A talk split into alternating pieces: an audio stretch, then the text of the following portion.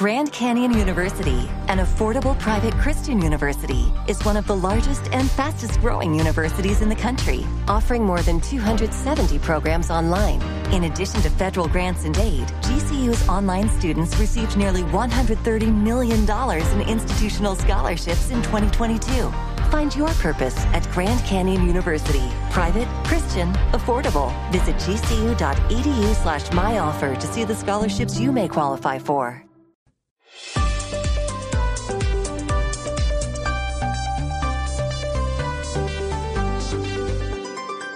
Seguimos conectados en Mañanas Blue. Desde este momento dirige Camila Zuluaga. Son las 10 de la mañana, 33 minutos. Y aquí seguimos conectados con ustedes en Mañanas Blue. Vamos hasta la una de la tarde. Ya saben que nos conectamos a las 4 de la mañana con todas las noticias, la información. Y a partir de la media mañana arrancamos eh, con música, pero también con nuestro chat de WhatsApp 301-764-4108. Ahí ustedes nos escriben, nos mandan sus mensajes y por supuesto los seguimos viendo, los seguimos leyendo a través de nuestro canal de YouTube de Blue Radio en vivo. Esta semana, el lunes, no sé si lo recuerdan, Arrancamos el programa con el corazón hinchado, como se dice coloquialmente, y arrancamos con el, programa con el corazón hinchado por cuenta de lo que pasó en el, Reino Unido, en Glastonbury, con un artista que nos trajo don Gonzalo Lázari que se llama Lewis Capaldi. Él es el autor y el cantante de esta canción que se llama Someone You Loved cantando esta canción que ustedes están escuchando en el Festival de Glastonbury el fin de semana, pues él, Gonzalo, usted nos contaba que sufre de un trastorno y que ese trastorno le da cuando se pone nervioso y contamos la historia de cómo en el escenario no pudo seguir cantando y todos los asistentes, más de 200 mil personas en el Glastonbury siguieron cantando su canción. ¿Cuál es la noticia que tenemos hoy después de lo que pasó el fin de semana con el señor Capaldi? Pues la noticia, Camila, viene en consecución eh, a lo ocurrido el fin de semana en el festival más importante de la música en el Reino Unido y, por qué no, en Europa. 290 mil personas para ser mucho más exacta. Luis Capaldi publicó un comunicado en el que anuncia que va a tomarse un descanso y cancela toda su gira, más de 20 conciertos que tenía alrededor del planeta hasta el mes de octubre para dedicarse a trabajar en su salud mental y su salud física. Usted bien decía que eh, Luis Capaldi sufre de un trastorno, en este caso es el síndrome de Tourette, que cuando se encuentra en medio de un episodio de ansiedad, o de nerviosismo, su cuerpo empieza a temblar, su, su brazo, su cabeza se empieza a mover sin que él lo pueda controlar, incluso se queda sin voz. Capaldi lo que dijo es que se va a adentrar a una recuperación, está consciente del síndrome que sufre y quiere durante todos estos meses tratar de trabajar con él para sus futuros conciertos. Gonzalo y Gonzalo y Camila, a mí me, emociona mucho que este tipo de cosas estén pasando y por supuesto pues toda la, recuperación, la energía para su recuperación.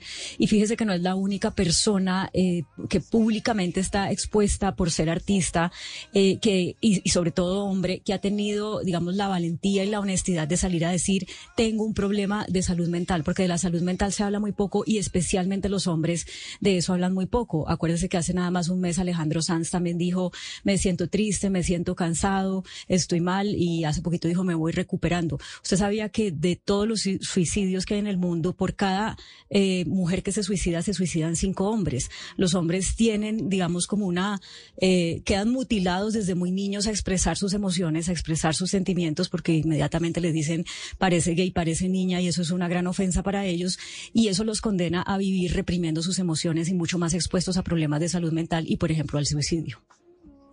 Pues ahí las personas que están conectadas, Claudia, a nuestro canal de YouTube de Blue Radio en vivo, quienes no estuvieron con nosotros el lunes, pueden ver las imágenes de lo que estábamos mencionando, de ese evento del fin de semana, cuando le da precisamente a Lewis Capaldi, quien es el cantante de la canción que ustedes están escuchando, cuando le da el, ese síndrome y el, y el escenario y, el, y todos los asistentes empiezan a apoyarlo, porque como usted menciona, qué bueno que esté pasando esto, qué bueno que estemos hablando de estos temas y saber que a muchos eh, les pasa o nos pasa, porque también lo que hay es un tabú alrededor de hablar de las eh, enfermedades de salud mental. Y cuando usted siente el apoyo de todo el público, cuando usted dice, aquí están, y, sabemos como seres humanos que podemos eh, respaldar a otros cuando sufren de algún tipo de trastorno de salud mental, pues es muy bonito y eso fue lo que le pasó al señor Capaldi el fin de semana.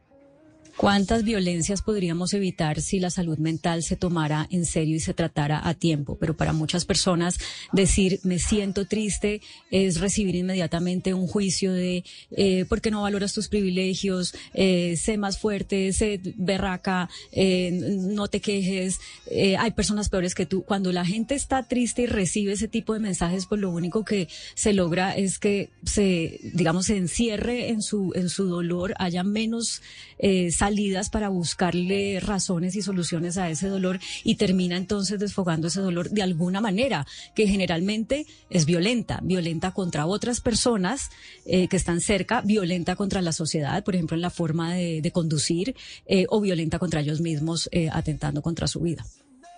Hay una cosa muy bonita, Claudia, y es que eh, esto, pues que la noticia de la cual estamos hablando sucedió en Gran Bretaña y en Gran Bretaña hay desde hace eh, mucho tiempo, desde hace varios años, empezó en la pandemia un movimiento muy fuerte precisamente de apoyo a las personas que están en riesgo de suicidio, especialmente a los más jóvenes. Y una cosa muy eh, curiosa y es que la persona que ha estado a cargo que ha, o ha estado moviendo todas estas iniciativas es precisamente el humorista o a quien conocemos por humorista y por su humor tan cruel que es eh, Ricky Gervais, que eh, todo lo que hemos visto, pues es, eh, lo conocemos por el humor cruel, por los stand-up, pero también en Netflix vimos esa, pues esa serie tan bonita que es Afterlife. Después de la pandemia y precisamente por los problemas mentales y sobre todo de los, de los hombres y los hombres más jóvenes, empezaron a sacar una serie de, de iniciativas hay una muy bonita que es la iniciativa de las bancas, las bancas de Afterlife. En distintas partes de los eh, cuatro países de la Gran Bretaña hay banquitas que se llaman las banquitas Afterlife y la gente va y se sienta ahí y cuando uno ve que hay alguien sentado ahí, uno ya debe entender que esa persona está buscando compañía o necesita ayuda. Es decir, cuando hay, eh, generalmente las ponen en parques públicos o en alguna parte linda donde haya algo que le traiga sereno, un lugar o una, una, una, una panorámica que le traiga a uno algo de sereno. Pero si uno encuentra sentado a alguien en una banquita de Afterlife, que además están marcadas, uno sabe que es alguien que necesita compañía, que necesita que alguien lo oiga o simplemente pues estar, estar cerca. Entonces la salud mental, esto es eh, una muestra más de que la salud mental, por lo menos en Gran Bretaña en este momento, está con todos los eh, reflectores y sobre todo en los hombres y en los hombres más jóvenes. Fíjese, Claudia, que aquí también hay un problema de salud física, que lo, decía Luis Capaldi. Él cuando se siente amenazado, eh, se siente preocupado, con ansiedad, su cuerpo no le permite de alguna u otra forma moverse con, con la disciplina con la que, por ejemplo, nos podemos mover nosotros. Y él salió a, dar esa declaración de que él sufría este síndrome de Tourette, porque ya las redes sociales y algunos medios de comunicación estaban diciendo que el señor tenía problemas con drogas eh, por los movimientos que hacía durante sus conciertos. Y él, y Capaldi salió a decir, no señores, es que yo no voy, no, no es que estoy en mi escenario y me esnifo dos líneas de cocaína para decirlo claramente como lo mencionó, sino que yo simplemente sufro de este problema. Y cada vez que me monto un escenario con la ansiedad, con la emoción, con la preocupación, porque todo salga bien, a mí este síndrome me pega.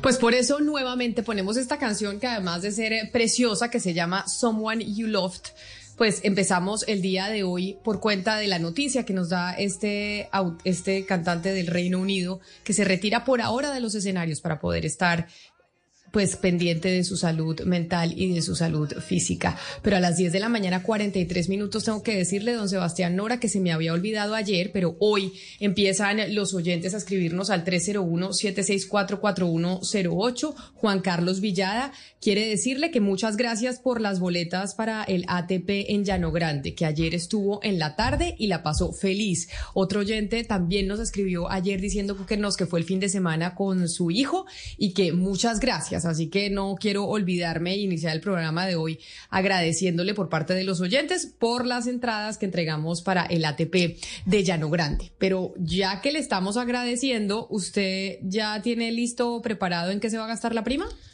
No, no he pensado. Yo creo que esta vez voy a ahorrarla, porque de pronto se me vienen gastos eh, a final de año.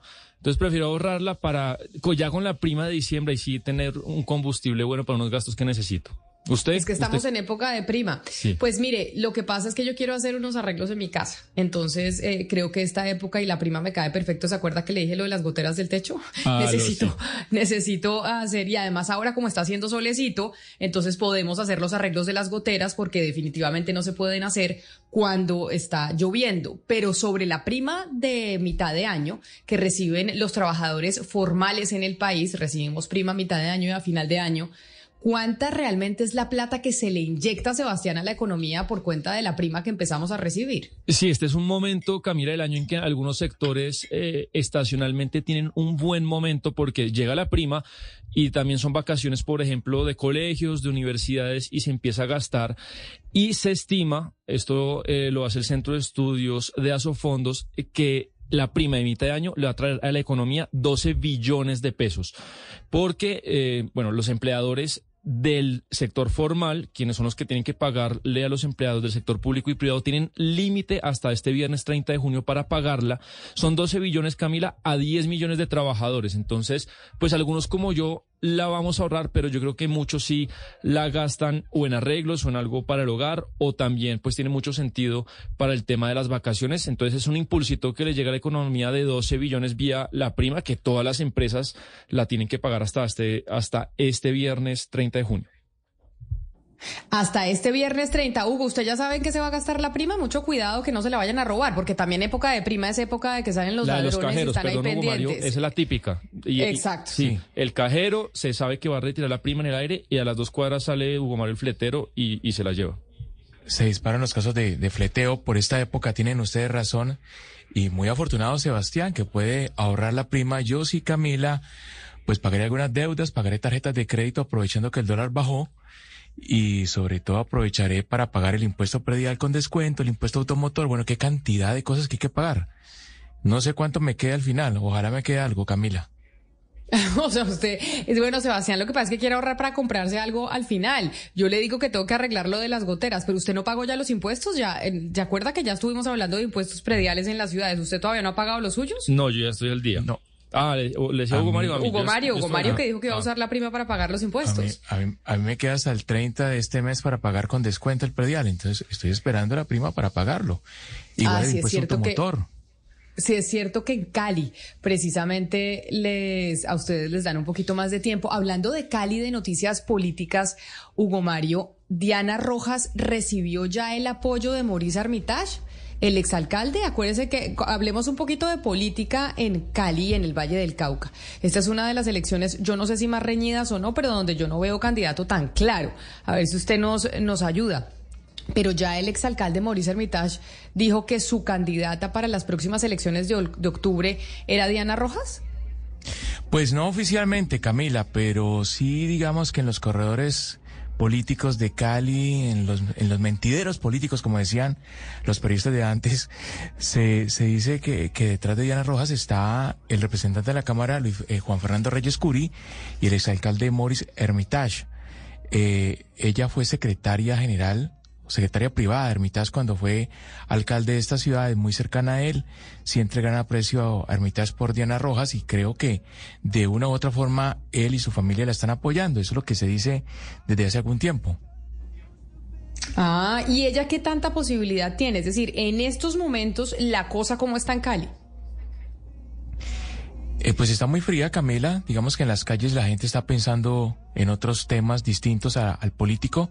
Aún digamos que la campaña no está en, en, la, en la etapa más, caliente, pero eh, pues ya hay algunas encuestas que muestran eh, de primero a Roberto Ortiz, el concejal, que ha hecho ya dos ejercicios, dos intentos por llegar a la alcaldía de Cali.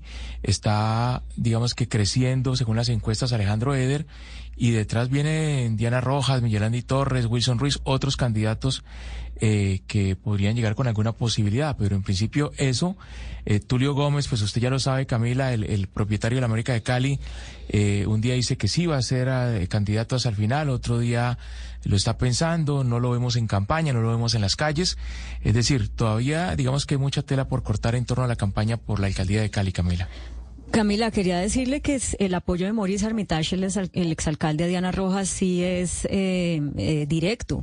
Eh, incluso dijo, mire, ella tiene más experiencia que yo en la alcaldía de Cali, no solamente por el cargo que ocupó, que ya Hugo Mario lo comentó cuando Maurice Armitage era alcalde, sino porque, porque él dice, la conozco desde hace 18 años y ella tiene más experiencia y está más preparada que yo cuando él iba a ser alcalde, ¿no? Entonces sí es un apoyo pues directo y de frente.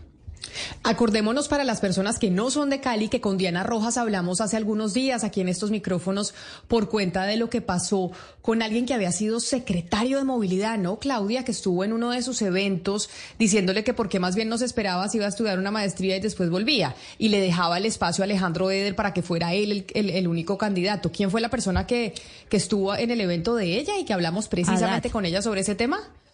El señor Alberto Haddad, que fue secretario de Tránsito durante la segunda alcaldía ah, sí, señora. Eh, ahorita se me olvida el alcalde Hugo, Mario, écheme el, salvavidas de Rodrigo Guerrero. De Rodrigo Guerrero, exacto. Eh, ella fue, él, fue secretario de movilidad y lo que sucedió fue que a ella le estaban haciendo un almuerzo de su candidatura en el Club Campestre de Cali y eh, él, que no estaba invitado, pero sí estaba en el club porque él hace parte de la junta directiva del club, entró al almuerzo y, dijo eso que usted acaba de decir. Muy bien, Diana, lo que usted quiera, pero el, elegido nuestro, hablando seguramente de su posición social, es eh, Alejandro Eder. Usted mejor diga en dónde quiere estudiar, hacemos una vaca para, para que usted se vaya a estudiar y a usted le toca después. Y pues obviamente eso no, no, fue, recibido, no fue bien recibido por ella ni por las personas personas que estaban ahí y, bueno, sí, eso pasó. Que esa, o sea, para los que, para poner en contexto a los oyentes de a quién nos referimos cuando hablamos de Diana Rojas, que hace días la tuvimos aquí en estos micrófonos. Hoy se está celebrando el Día Internacional del Orgullo Gay. Y cuénteme un poco qué fue lo que pasó o qué es lo que se está diciendo sobre las 20 banderas que se izaron precisamente en, eh, en representación a las diferentes eh, a las diferentes identidades y orientaciones sexuales de la comunidad LGBT que se izaron en el monumento de banderas en Bogotá. ¿Qué fue lo que pasó con eh, qué fue lo que pasó al respecto? Sí, eh, pues Camila, sabemos que esta semana pues se da el marco de la conmemoración eh, del orgullo LGTB, vemos marchas eh, en Bogotá y en todo el mundo. Y pues como usted dice, fueron izadas 20 banderas representativas sobre, sobre este tema. Y y lo tiene pues muy claro David, que es el que ha hablado y tiene muy claro qué ha pasado con ese tema de las banderas, David. Eh, Camila, Sebastián, pues digamos que fueron 20 banderas izadas en este monumento icónico y emblemático de la ciudad de Bogotá, ese monumento que queda ubicado sobre la avenida Las Américas. Este monumento, Camila, fue eh, construido para una cumbre en la OEA que se iba a realizar eh, hace tiempo ya en Bogotá. Y también te puedo contar, Camila, que digamos estas 20 banderas son representativas pues de la comunidad LGBTIQ, entonces había banderas de, de comunidad trans, de comunidad también gay, y pues Camila, esto fue también eh, tono de debate en el Consejo de Bogotá también. ¿Y por qué fue debate en el Consejo de Bogotá? No entiendo, David. Camila, porque algunos creen que estas banderas pues son representativas y este, este emblemático sitio tiene que tener un debido respeto y pues no era pues un escenario para eh, prestarse para este, este, concejales que estaban haciendo las críticas. Es decir, colgaron las banderas porque en, el mundo entero se están izando banderas precisamente del Día del Orgullo Gay. En este monumento se colgaron las 20 banderas, para una para cada representación de las identidades. ¿Y quiénes fueron los que se quejaron en el Consejo? Camila, digamos, ha, habido críticas en, diferentes redes sociales. Eh, en estos momentos, digamos, estamos determinando cuáles son, pero digamos, sí, lo que se ha habido es que ha despertado críticas también en las personas que pues pasan por este sector emblemático de Bogotá. ¿Y con quién vamos a hablar, David, sobre el tema? Vamos a hablar con Elizabeth Castillo, ella es subdirectora de Asuntos de LGBTI en la ciudad de Bogotá. Elizabeth, bienvenida, gracias por acompañarnos. Camila, ¿cómo estás? Buenos días, muchas gracias por invitarme a conversar. ¿Cómo les va? No entiendo el lío. Explíqueme qué fue lo que pasó porque estoy sin entender. Yo le cuento, hicimos una izada de banderas hoy con em, la alcaldesa de Bogotá, la alcaldesa mayor de Bogotá, y una muy institucional en el Monumento de Banderas, eh, ubicado en la localidad de Kennedy. Y lo que hicimos fue poner 20 banderas, 10 trans, 10 LGBT. Y están puestas en este momento en el monumento. Hicimos una izada esta mañana con presencia del de, eh, el embajador de los Estados Unidos, eh, y otro montón de autoridades. Esto no fue como que se nos ocurriera subir las banderas, no, estaba el Instituto Distrital de Patrimonio, estaba la alcaldía local, estaba el cuerpo de bomberos, estaba, digamos, esto es una acción institucional distrital que envía un mensaje. El nombre de esta izada de bandera era Bogotá, una ciudad comprometida con la diversidad. Y Bogotá es una ciudad comprometida con la diversidad. Es una ciudad en la que se ha triplicado el presupuesto para atender a personas homosexuales, bisexuales y trans en este gobierno. Que pasamos de dos unidades operativas a cinco unidades operativas, ahora tenemos cinco casas LGBTI en distintos lugares de la ciudad y lo que se hizo fue un acto simbólico precioso, precioso, en el que muchas personas participaron y que Claramente, seguramente habrá quien se sienta incómodo, pero la verdad es que es un, es un evento realizado con todos los estándares técnicos, por eso mismo estoy contando que nos acompañaron desde Patrimonio y que teníamos pues todo el procedimiento real para poder hacer un evento simbólico que mandara un mensaje importante y es que en esta ciudad, en Bogotá, se puede ser, que es la promesa de la política pública LGBTI, pero que además mandaron un, un, mensaje muy claro también de decir, en esta ciudad no vamos a retroceder en los derechos que ya se han alcanzado para población LGBTI. Ese era el mensaje y eso fue lo que pasó. Las banderas están puestas y se ven divinas. Elizabeth, eh, más que como periodista, le voy a hacer una pregunta como persona que igual que usted también trabaja por los derechos y las diversidades. Y se lo digo por algo que hemos venido comentando en este programa, que es como cuando se hacen apuestas, eh, digamos, directas y si se quiere eh, arriesgadas para promover la conciencia sobre eh, la riqueza que hay en la diversidad, en fin, a veces las consecuencias son eh, terribles, ¿no? Ayer comentábamos eh, el despido de la, de la directora de diversidad de Disney porque a la película última que sacaron de La Sirenita no le ha ido bien, entre otras cosas. Entonces, cuando uno ve un caso como estos en Bogotá y la reacción, ¿no? Que hay gente que cualquier avance o cualquier símbolo que se haga en materia de diversidad le parece que es una afrenta contra la sociedad, que es como remover unos principios que no consideran que estén mal. Eh, pues se tiene una reacción que uno cuando hace ese tipo de campañas no espera y yo creo que tampoco desea, porque lo que se desea con esto es abrir conversación, ir creando conciencia, etcétera. Entonces, mi pregunta para ustedes, el reto es de cuál es el punto justo para ir avanzando en crear conciencia, pero sin generar esas, esas reacciones que, en última terminan siendo eh, contrarias a lo que se busca. Yo creo que lo primero es no sobredimensionar las reacciones.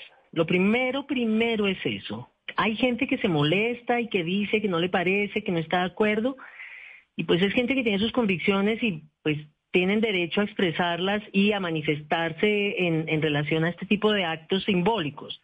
Pero lo que hay que entender es que estos actos simbólicos tienen un profundo mensaje y un gran significado. Y en eso es en lo que nos concentramos, en enviar un mensaje muy claro. En esta ciudad se puede ser. Personas homosexuales, bisexuales y trans pueden acudir a los servicios que existen en la ciudad. Pero sí creo que es importante también hacer como un, parangón y, llamar a que se quejen seis personas o cinco o veinticinco, no significa que no haya cinco mil a favor del tema, porque además cada vez más gente está comprometida con este tema cada vez más gente rechaza la discriminación, cada vez más gente está dispuesta a invitar al primo gay a la fiesta de matrimonio y lo invita con el novio. Y eso ha ido cambiando porque en este momento lo que ocurre es que estamos en, un, en una etapa de cambio cultural.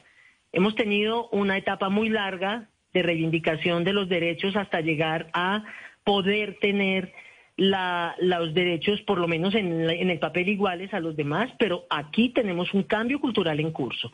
Y esto hace parte de todas esas acciones que se realizan para que ese cambio cultural siga llevando a buen término.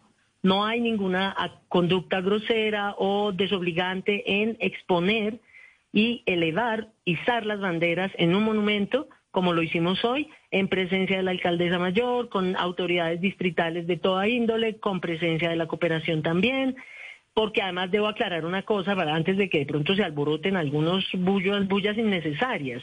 Estaba el embajador de los Estados Unidos porque los recursos para poder poner las banderas salieron de USAID. Nosotros no teníamos desde recursos públicos con qué hacerlo. Entonces digamos que es un acto simbólico, potente, poderoso, que puede que haya gente a la que no le guste, pero yo estoy segura de que a la gran mayoría de la gente le parece un acto que trae un mensaje y es que hay que respetar a las personas que son diversas en su sexualidad y que no hay excusa para excluir a una persona en razón a su orientación sexual o a su identidad de género. Subdirectora Castillo, no vamos a hacer spoilers sobre el libro suyo, género y, y eso con qué se come, porque ese es el libro de esta semana, en un libro que te va a gustar, entonces por favor no hagamos spoiler, porque es un libro muy pertinente para este mes, que es precisamente de pedagogía eh, sobre cómo tratar los asuntos de género. subdirectora Castillo, yo le quiero preguntar por la seguridad de la población LGTBI en Bogotá. En Medellín, eh, sobre todo, pues en los últimos dos años ha sido un tema eh, de conversación porque ha sido muy seria los problemas de seguridad. Le quiero preguntar cuáles son las medidas que hay en Bogotá y cómo está la seguridad para las personas de la población LGTBI. Los servicios que estamos implementando, los servicios que hemos puesto a disposición de la ciudadanía, espérense un momento por favor que estoy teniendo un problemita aquí con mi conexión ya. Los servicios que hemos puesto a disposición de la ciudadanía se han ampliado de manera significativa en Bogotá. ¿Qué ocurre con, las, con los casos de discriminación y violencia? Mucha gente no se atreve a denunciar. Mucha gente no es capaz ni siquiera de creer que tiene derechos y de que eso que le acaban de hacer es una violencia que le afecta a su identidad. Entonces, lo que tenemos que hacer es primero fortalecer la institucional y por eso me enorgullece decir que ahora entregamos este gobierno con cinco casas LGBTI funcionando en la ciudad y no dos, que funcionaron durante 14 años. Y además generando confianza con la ciudadanía para que nos cuente, para que venga la unidad contra discriminación y denuncie los casos que están ocurriendo. Casos suceden todo el tiempo, por desgracia la discriminación, la homofobia y la transfobia son un tema cotidiano, por desgracia. Empieza en la familia, está en el sistema educativo, está en el sistema de justicia, está en el sistema de salud y es un tema en el que estamos trabajando muy juiciosamente, no solo desde Bogotá, la política pública nacional LGBTI que al fin se está implementando también apunta a apoyar esa estrategia de cambio cultural y hay que ir despacio. Yo creo que no hay que tenerle pánico a los cambios y mucho menos a los cambios en los que estamos hablando sobre reconocimiento a la diferencia y respeto a los que son distintos, simplemente porque son seres humanos y no los podemos excluir por otra razón. Pues precisamente, Elizabeth, por eso queríamos hablar con usted, por lo que pasó con eh, eh, la izada de las banderas y por las preguntas que hacen mis compañeros al respecto, porque sí es verdad que hay que entender la diferencia y este mensaje que usted nos envía es muy importante hoy en el Día Internacional del Orgullo Gay. Mil gracias por haber estado aquí con nosotros. Una cosa última, si no fuera un símbolo tan poderoso no generaría malestar, no generaría malestar. Hoy en España, hoy, después de 10, 12, 15 años, en que todas las autoridades públicas estaban elevando la bandera para, la, para el mes del orgullo, a algunas, eh, algunos ayuntamientos han decidido no elevarla. Esto es un símbolo poderoso y transmite un mensaje y le transmite un mensaje a la ciudad que es importante y de verdad cada vez más gente entiende que no se puede. Pero Elizabeth, y está a favor ahí yo le pregunto una cosa. LGBT. Señora Camila, cuenta. Ahí le pregunto, ¿estarían todos los ayuntamientos, ya que usted habla lo de España, en obligación de izar la bandera? Ellos tienen una política mucho más antigua que la nuestra, no es una obligación. No es una obligación, es un símbolo pero ellos tienen una política mucho más antigua. España aprobó matrimonio 15 Claro, pero si una, pero si alguno ayuda, pero pero ahí es que yo creo que eh, me parece importante lo que usted acaba de decir. Es una obligación. ¿Qué pasa si hay alguien que no la quiere izar? No la isa. Y ya. Ah, ok. Lo que pasa es que si lo que, Se lo pregunto por lo que usted dijo que hay ayuntamientos que quisieron no izarla. después de 10 años de no estar izándola, ahí también hay un mensaje. Si durante 10 años o 12 en el ayuntamiento con cambios de gobierno, los que han venido, los que sean, hacen su izada de bandera y de repente entra un gobierno que sabemos que es adverso a estos temas y deja de eh, izarse la bandera, ahí hay un mensaje. Y yo Pero ahí es donde yo creo que Ahí, ahí, es donde yo creo que hay un absolutismo que es lo que genera el rechazo, que era lo que le preguntaba a mi compañera Claudia Palacios sobre el tema de las películas de Disney, de las discusiones que teníamos. O sea, si la si la gente no quiere izar, entonces implica y es un mensaje en que no está con la comunidad LGBT. Si de pronto hay una alcaldía y dice, oiga, no, yo no quiero izar la bandera, no es que se vaya a hacer nada en contra, pero ¿por qué tenemos que izarla? La gente no tiene por qué hacerlo, pero las autoridades sí. Porque es que ah, esa es mi pregunta. O sea, sí, las, las autoridades, alcaldías y establecimientos eh, pues del Estado, ¿sí, ¿sí tienen la obligación de hacerlo? No es una obligación, pero deberían. Por ejemplo, para ponerte un ejemplo, en todas las entidades públicas se habla sobre violencia contra las mujeres en el mes de noviembre, alrededor del 25 de noviembre. En todas. Hay que poner el tema porque es un tema que convoca y que además tiene que ver con el desarrollo del país. Lo mismo pasa con temas LGBT. Hay que hacer actos que muestren el compromiso. Y tenemos una política pública en Bogotá que tiene 16 años funcionando y que este acto viene a ser una respuesta. Si viene una nueva administración en la ciudad y deciden izar bandera, ahí hay un mensaje. Y es una decisión que tomará la nueva administración de esta ciudad. Pero en este momento el mensaje es claro. Bogotá es una ciudad comprometida con la diversidad en la que hay una política pública fortalecida que ha triplicado el presupuesto en esta administración que ha ampliado los servicios de dos casas a cinco y que tenemos además el compromiso de seguir logrando que en esta ciudad la gente de verdad pueda decir que puede ser. Claro que hay un montón de dificultades, claro que hay violencia y discriminación, claro que no es lo mismo vivir en Ciudad Bolívar que en Chapinero, pero seguimos trabajando para que las personas homosexuales, bisexuales y trans de Bogotá tengan sitios seguros a donde llegar, donde ser protegidos en caso de que hayan sufrido alguna agresión y donde acudan a encontrarse con otras personas para mil actividades, porque además en nuestras casas hacemos de todo, tenemos actividades artísticas, educativas, culturales, recreativas, de, de, eh, contención emocional, tenemos un montón de grupos en las casas, una gran parrilla de servicios y eso ayuda a que muchas personas cada vez más entiendan. De verdad, a veces atendemos más familiares y redes de apoyo de personas homosexuales, bisexuales y trans que las mismas personas homosexuales, bisexuales y trans que ya la tienen clara. Pues Elizabeth, muchas gracias por estar con nosotros. No sé si me convenció si las, todas las autoridades y todos los establecimientos públicos tienen no, la obligación, pero sí el deber de izar la, no, el deber, el deber, el deber de izar la bandera en el en el Día del Orgullo Gay. No lo sé, pero muchas gracias por haber estado aquí con nosotros. Muchas gracias a ustedes. Buen día.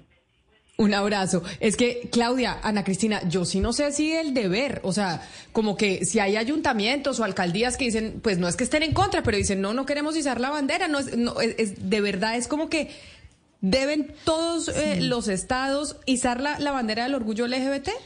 ¿Es un deber? Camila, Camila, es no sé, por eso le decía ya que no me convencía tanto.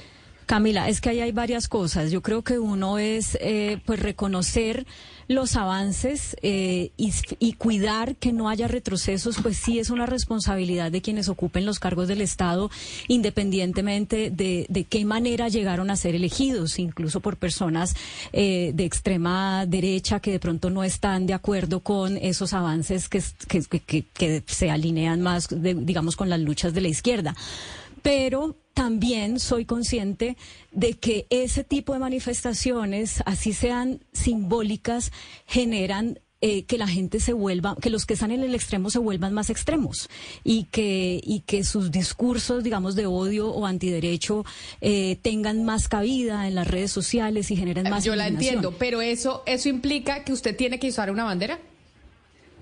No, no implica que tengo que, pero yo sí creo que es una, hay un mensaje ahí, si uno lo hace y si uno no lo hace. Y como, como funcionario público, eso se debe, digamos, analizar mirando muchas aristas, no solamente. O sea, o sea, el hecho, yo, una, una, una alcaldía, no tengo ni idea cuál, cualquiera que no significa que no dice la bandera no significa que no sea abierta a través de sus políticas públicas para la para la equidad de género, para la inclusión, para la diversidad. ¿Quién dijo que izar la bandera es el único símbolo para poder eh, de verdad generar una integración pero es que hay una frente a la comunidad diversa?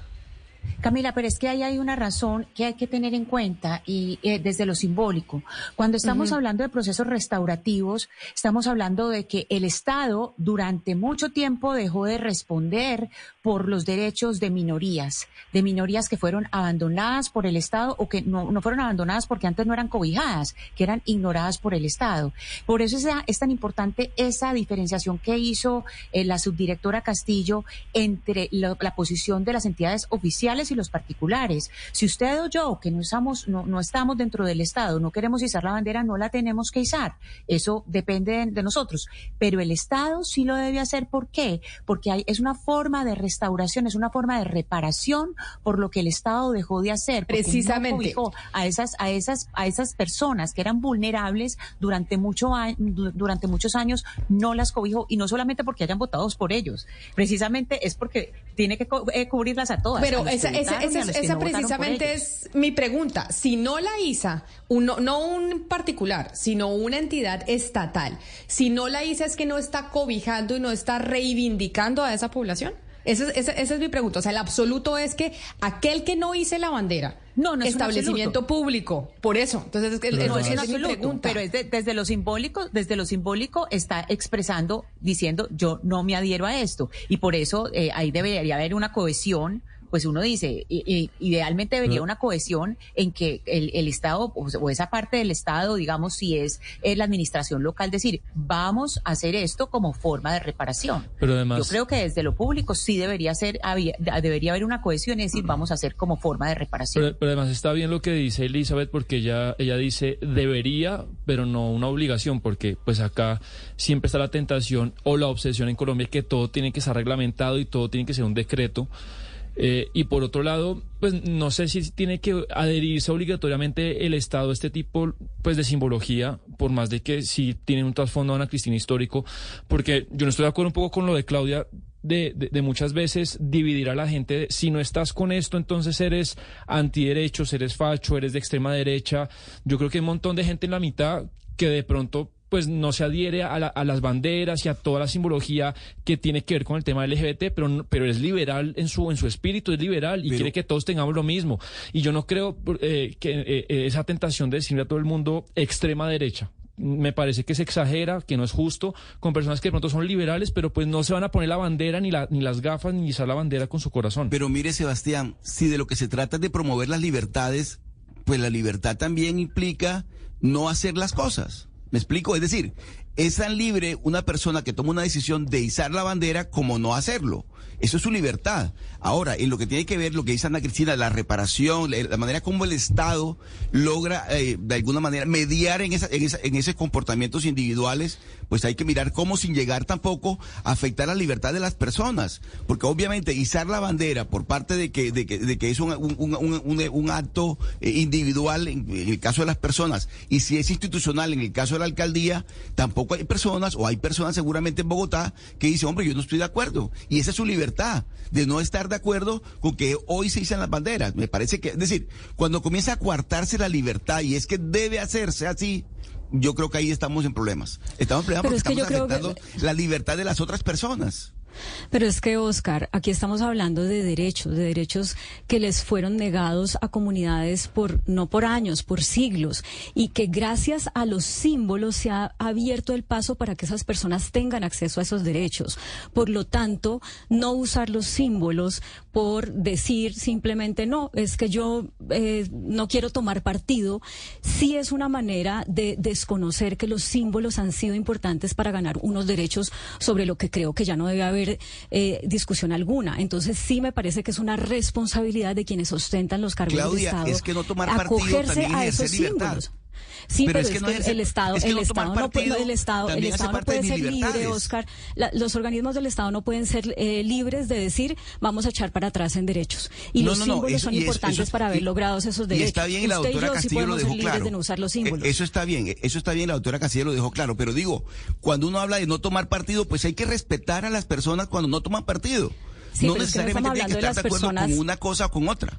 Pero es que no estamos hablando de las personas que no forman parte del Estado, estamos hablando de organismos, o sea, todos formamos parte del Estado, pero estamos hablando de organismos oficiales y si de estos tienen la obligación o la libertad de decir uso uno o uso los símbolos. Pero, pero, pero No, Claudia, yo, mi yo posición es que, preguntarle sí que- tienen que usar estamos los hablando de símbolos porque ciudadanos ellos son que los que tienen que derechos. garantizar esos derechos que se han logrado justamente a través de los símbolos y el hecho de que dejen de usar los símbolos cuando no estamos del otro lado, o sea, cuando todavía siga habiendo personas de la comunidad LGTBIQ más que son excluidas, que son violentadas, que son amenazadas, pues sí es, eh, digamos, eh, eh, asumir una carga o una responsabilidad de que esos derechos, en vez de seguir avanzando, puedan entrar en retroceso. Pero Entonces, es que- ha- es que haga, no te- haga de cuenta que son los, eh, los derechos de las mujeres. Si a mí un día una administración de una ciudad o de un país donde yo viva eh, dice, no, ¿sabe qué? No, ya no más el 8 de marzo, que no vamos a, a- a conmemorar aquí nada. Eso es un mensaje, porque yo soy libre de que, eh, sí, ya las mujeres están en un estatus en que no necesitan eso.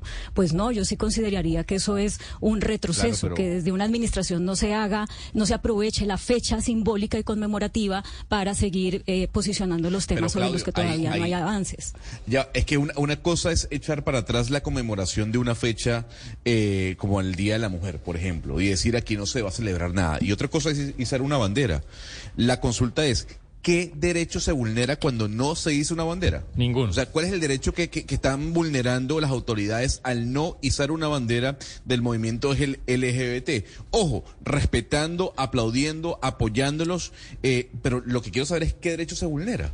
No, no se, pu- puede ser que no se vulnere un derecho per se, Gonzalo, pero sí se hace un ¿Dejas desconocimiento. La ciudad, la- el, la- el organismo, la autoridad de una eh, de una región, eh, no haciendo eso, digamos, no usar la bandera, si está diciendo ese es un tema sobre el que yo no quiero, eh, digamos, poner la lupa y está desconociendo que es un tema al que hay que ponerle la lupa porque hay personas que son violentadas precisamente por ser de la comunidad LGTBIQ+. Claudia, pero es que, es que el punto que usted dice es el punto ahí central, que es la neutralidad.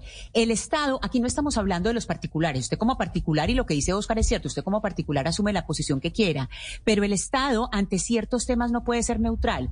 ¿Qué le vienen? ¿Por qué le han caído a, a Gustavo Petro desde ayer en la tarde? Porque no dijo con claridad y con contundencia sobre el, desde ayer por la noche, sobre el ataque que hubo a unos civiles en Ucrania, donde hubo tres colombianos.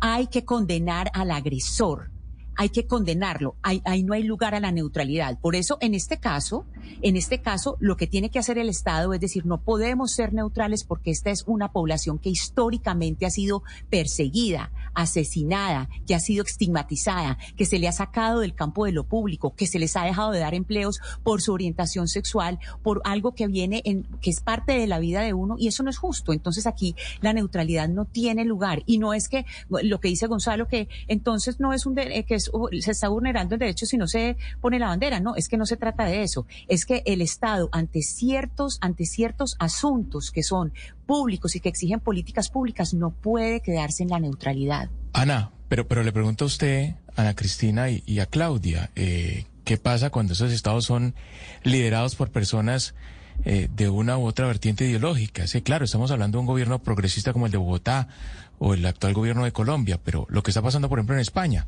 el partido Vox de la ultraderecha gobierna en algunas regiones y ellos decidieron no izar en algunas de esas regiones la bandera Lo que pasa- LGTBI.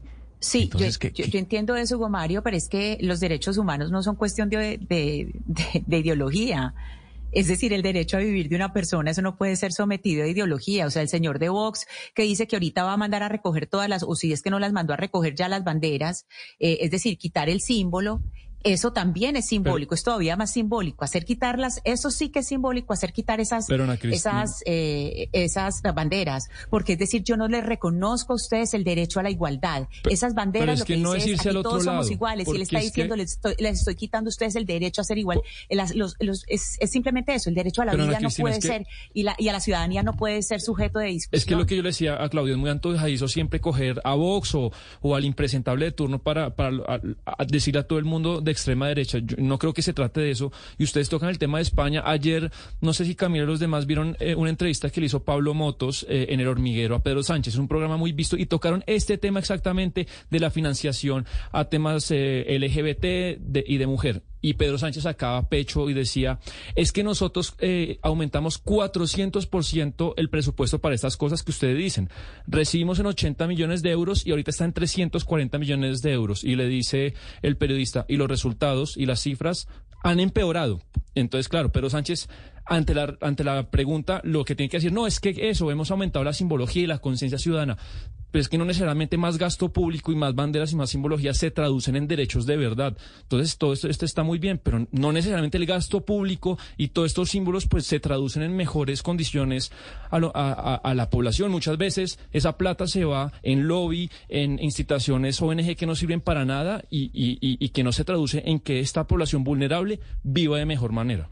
Me están pidiendo los oyentes y nuestros, eh, los que nos están viendo o los están viendo a través de nuestro canal de YouTube en Blue Radio en vivo, que lean los comentarios. Están diciéndome, por favor, lean los comentarios, pero no quiero leer los comentarios, sino a propósito de los comentarios, hacerle una pregunta a usted, Ana Cristina. ¿Por qué? Porque hay mucha gente provida escribiendo aquí en el, eh, en el chat de nuestro canal de YouTube y diciendo que si entonces la bandera provida también eh, la podrían izar en las entidades públicas, en los eh, establecimientos del Estado. Y eso me lleva a mí a preguntarle a usted sobre el caso de las iniciativas iniciativas Provida. ¿Qué fue lo que pasó en la registraduría con, creo que había dos iniciativas Provida de referendo? Y ya que nos están preguntando los oyentes sobre eso, que dicen también entonces que estén las banderas Provida ahí en los establecimientos públicos, ¿qué pasó con esas, eh, con esos proyectos que había? Ahí, eh, Camila, le cuento que había eh, en funcionamiento o había pues operando, eh, haciendo una búsqueda de dos referendos para tumbar la sentencia 055 de 2022, que es eh, la que permite el aborto sin causales hasta la semana 24. ¿Qué pasó con uno de esos referendos? Uno de esos dos referendos se cayó ayer. ¿Por qué se cayó? Por falta de firmas. Este referendo necesitaba, pues estos referendos para funcionar necesitaban eh, dos millones de firmas en seis meses. Y este referendo, que es eh, el referendo pro vida, era promovido por eh, las congresistas María del Rosario Guerra, John Milton Rodríguez, eh, Esperanza Andrade, Juan Diego Gómez, entre otros, eh, también pues por algunos miembros de, comunidades religiosas y ellos pues no lograron conseguir las firmas. Entonces, por eso se cayó ese referendo. Le cuento que hay otro referendo también que se llama, pues este que se cayó se llama referendo por, pro vida, hay otro que se llama referendo por la vida y ambos ya habían sido objeto de denuncia. ¿Por qué los habían denunciado? Por la opacidad, porque ni la registraduría ni el Consejo Nacional Electoral pues habían eh, pues entregado eh, avances ni habían sido transparentes sobre la información de estos eh, referendos, sobre esas iniciativas. No había habido transparencia, pero sí ellos habían le, le habían dado prórrogas a a ambos, a ambos iniciativas les habían dado prórrogas para conseguir las firmas, pero no daban información ni a las organizaciones sociales ni a los medios de comunicación y por eso había habido esa demanda. Entonces, pues uno de esos referentes se cayó y el otro sigue, eh, sigue avanzando, Camila.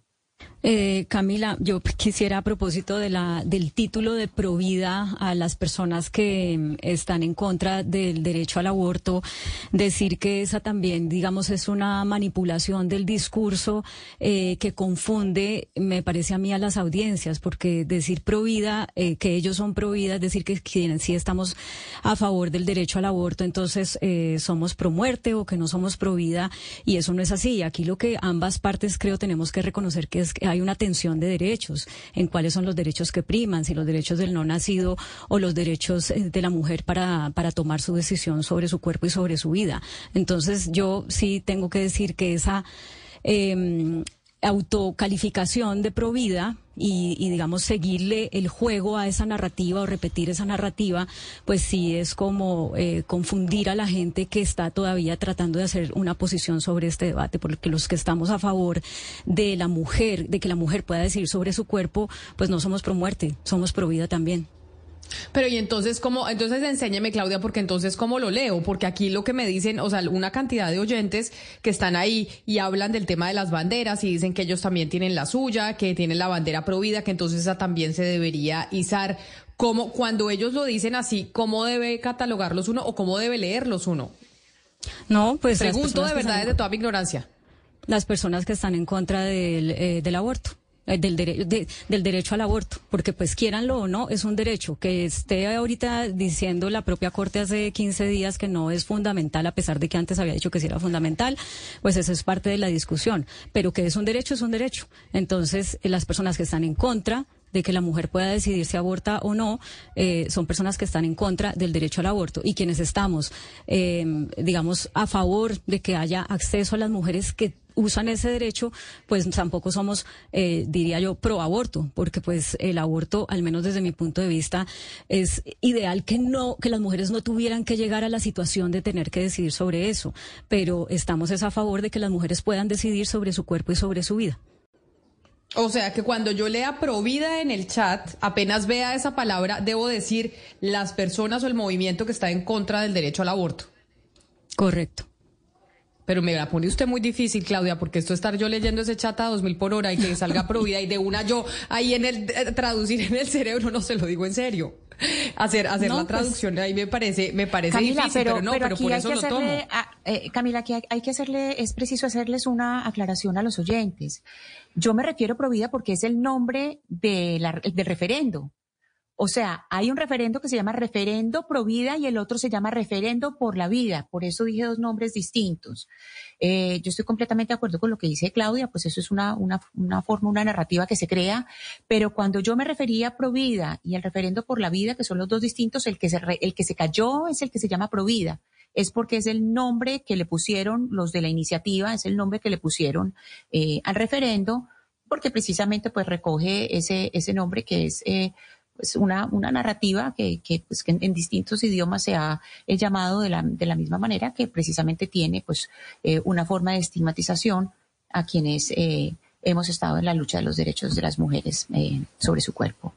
Ah, bueno, me queda claro, me parece importante. Entonces, cuando ese ya no, ese no va, ¿no? Ese, ese referendo que se llama Provida, que es de las personas que están en contra del derecho al aborto en las mujeres, se cayó. Uno de los dos. Hay otro que sigue y que, y que esperamos, y que esperamos pues que, que, la registraduría y que precisamente pues lo que estamos diciendo, que, que pues que no han sido transparentes, que la información no ha sido transparente, pues que no haya esa opacidad. Todavía queda un referendo en vigencia eh, y que no haya eh, pues la opacidad que ha habido hasta ahora con los dos referendos, Camila, porque era imposible acceder a la información, pero eso sí, a los dos que estaban haciendo los, referendos, a ellos sí les dieron más tiempo, les dieron más tiempo para recoger firmas, etcétera, pero pues con los medios de comunicación y con las organizaciones no fueron eh, suficientemente transparentes en el suministro de información.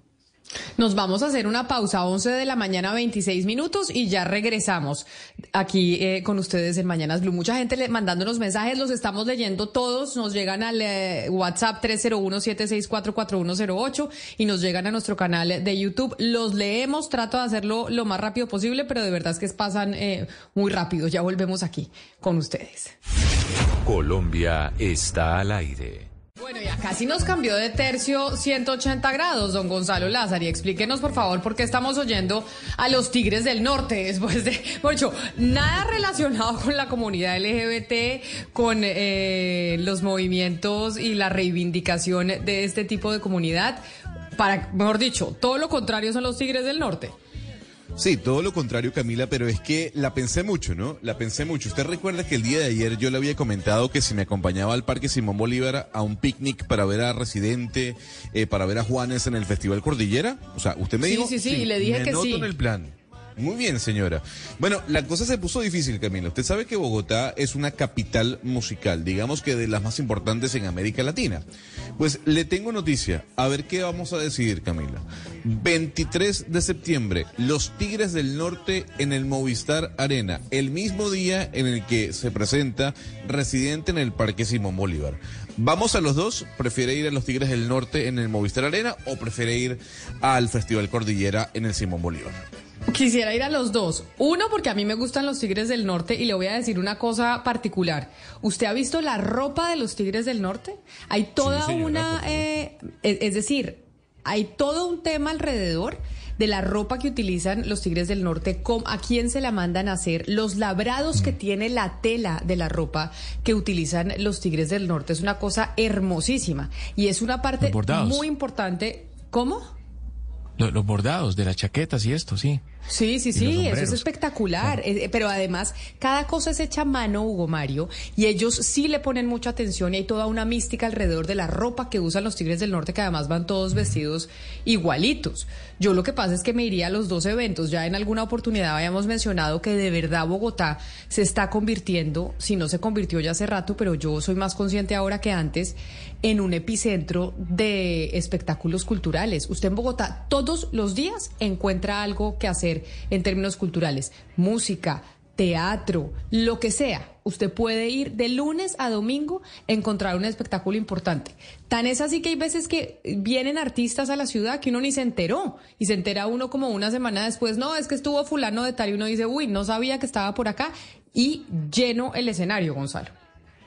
Bueno, le voy a decir algo, Camila. Usted me tiene que decir cuánta platica tengo que ahorrar en dólares. Porque si nosotros vamos a los dos conciertos, si decimos, mire, vamos a pasar primero por el Simón Bolívar, vemos a, Residente y después nos vamos a ver al a los Tigres del Norte en el Movistar Arena y nos vamos a Tutiplén, o sea, nos vamos eh, a la zona VIP. Bueno, cada uno entre los dos conciertos, Camila, tendría que desembolsillar 8 millones de pesos, ¿no? Alrededor. 8 millones, de pesos.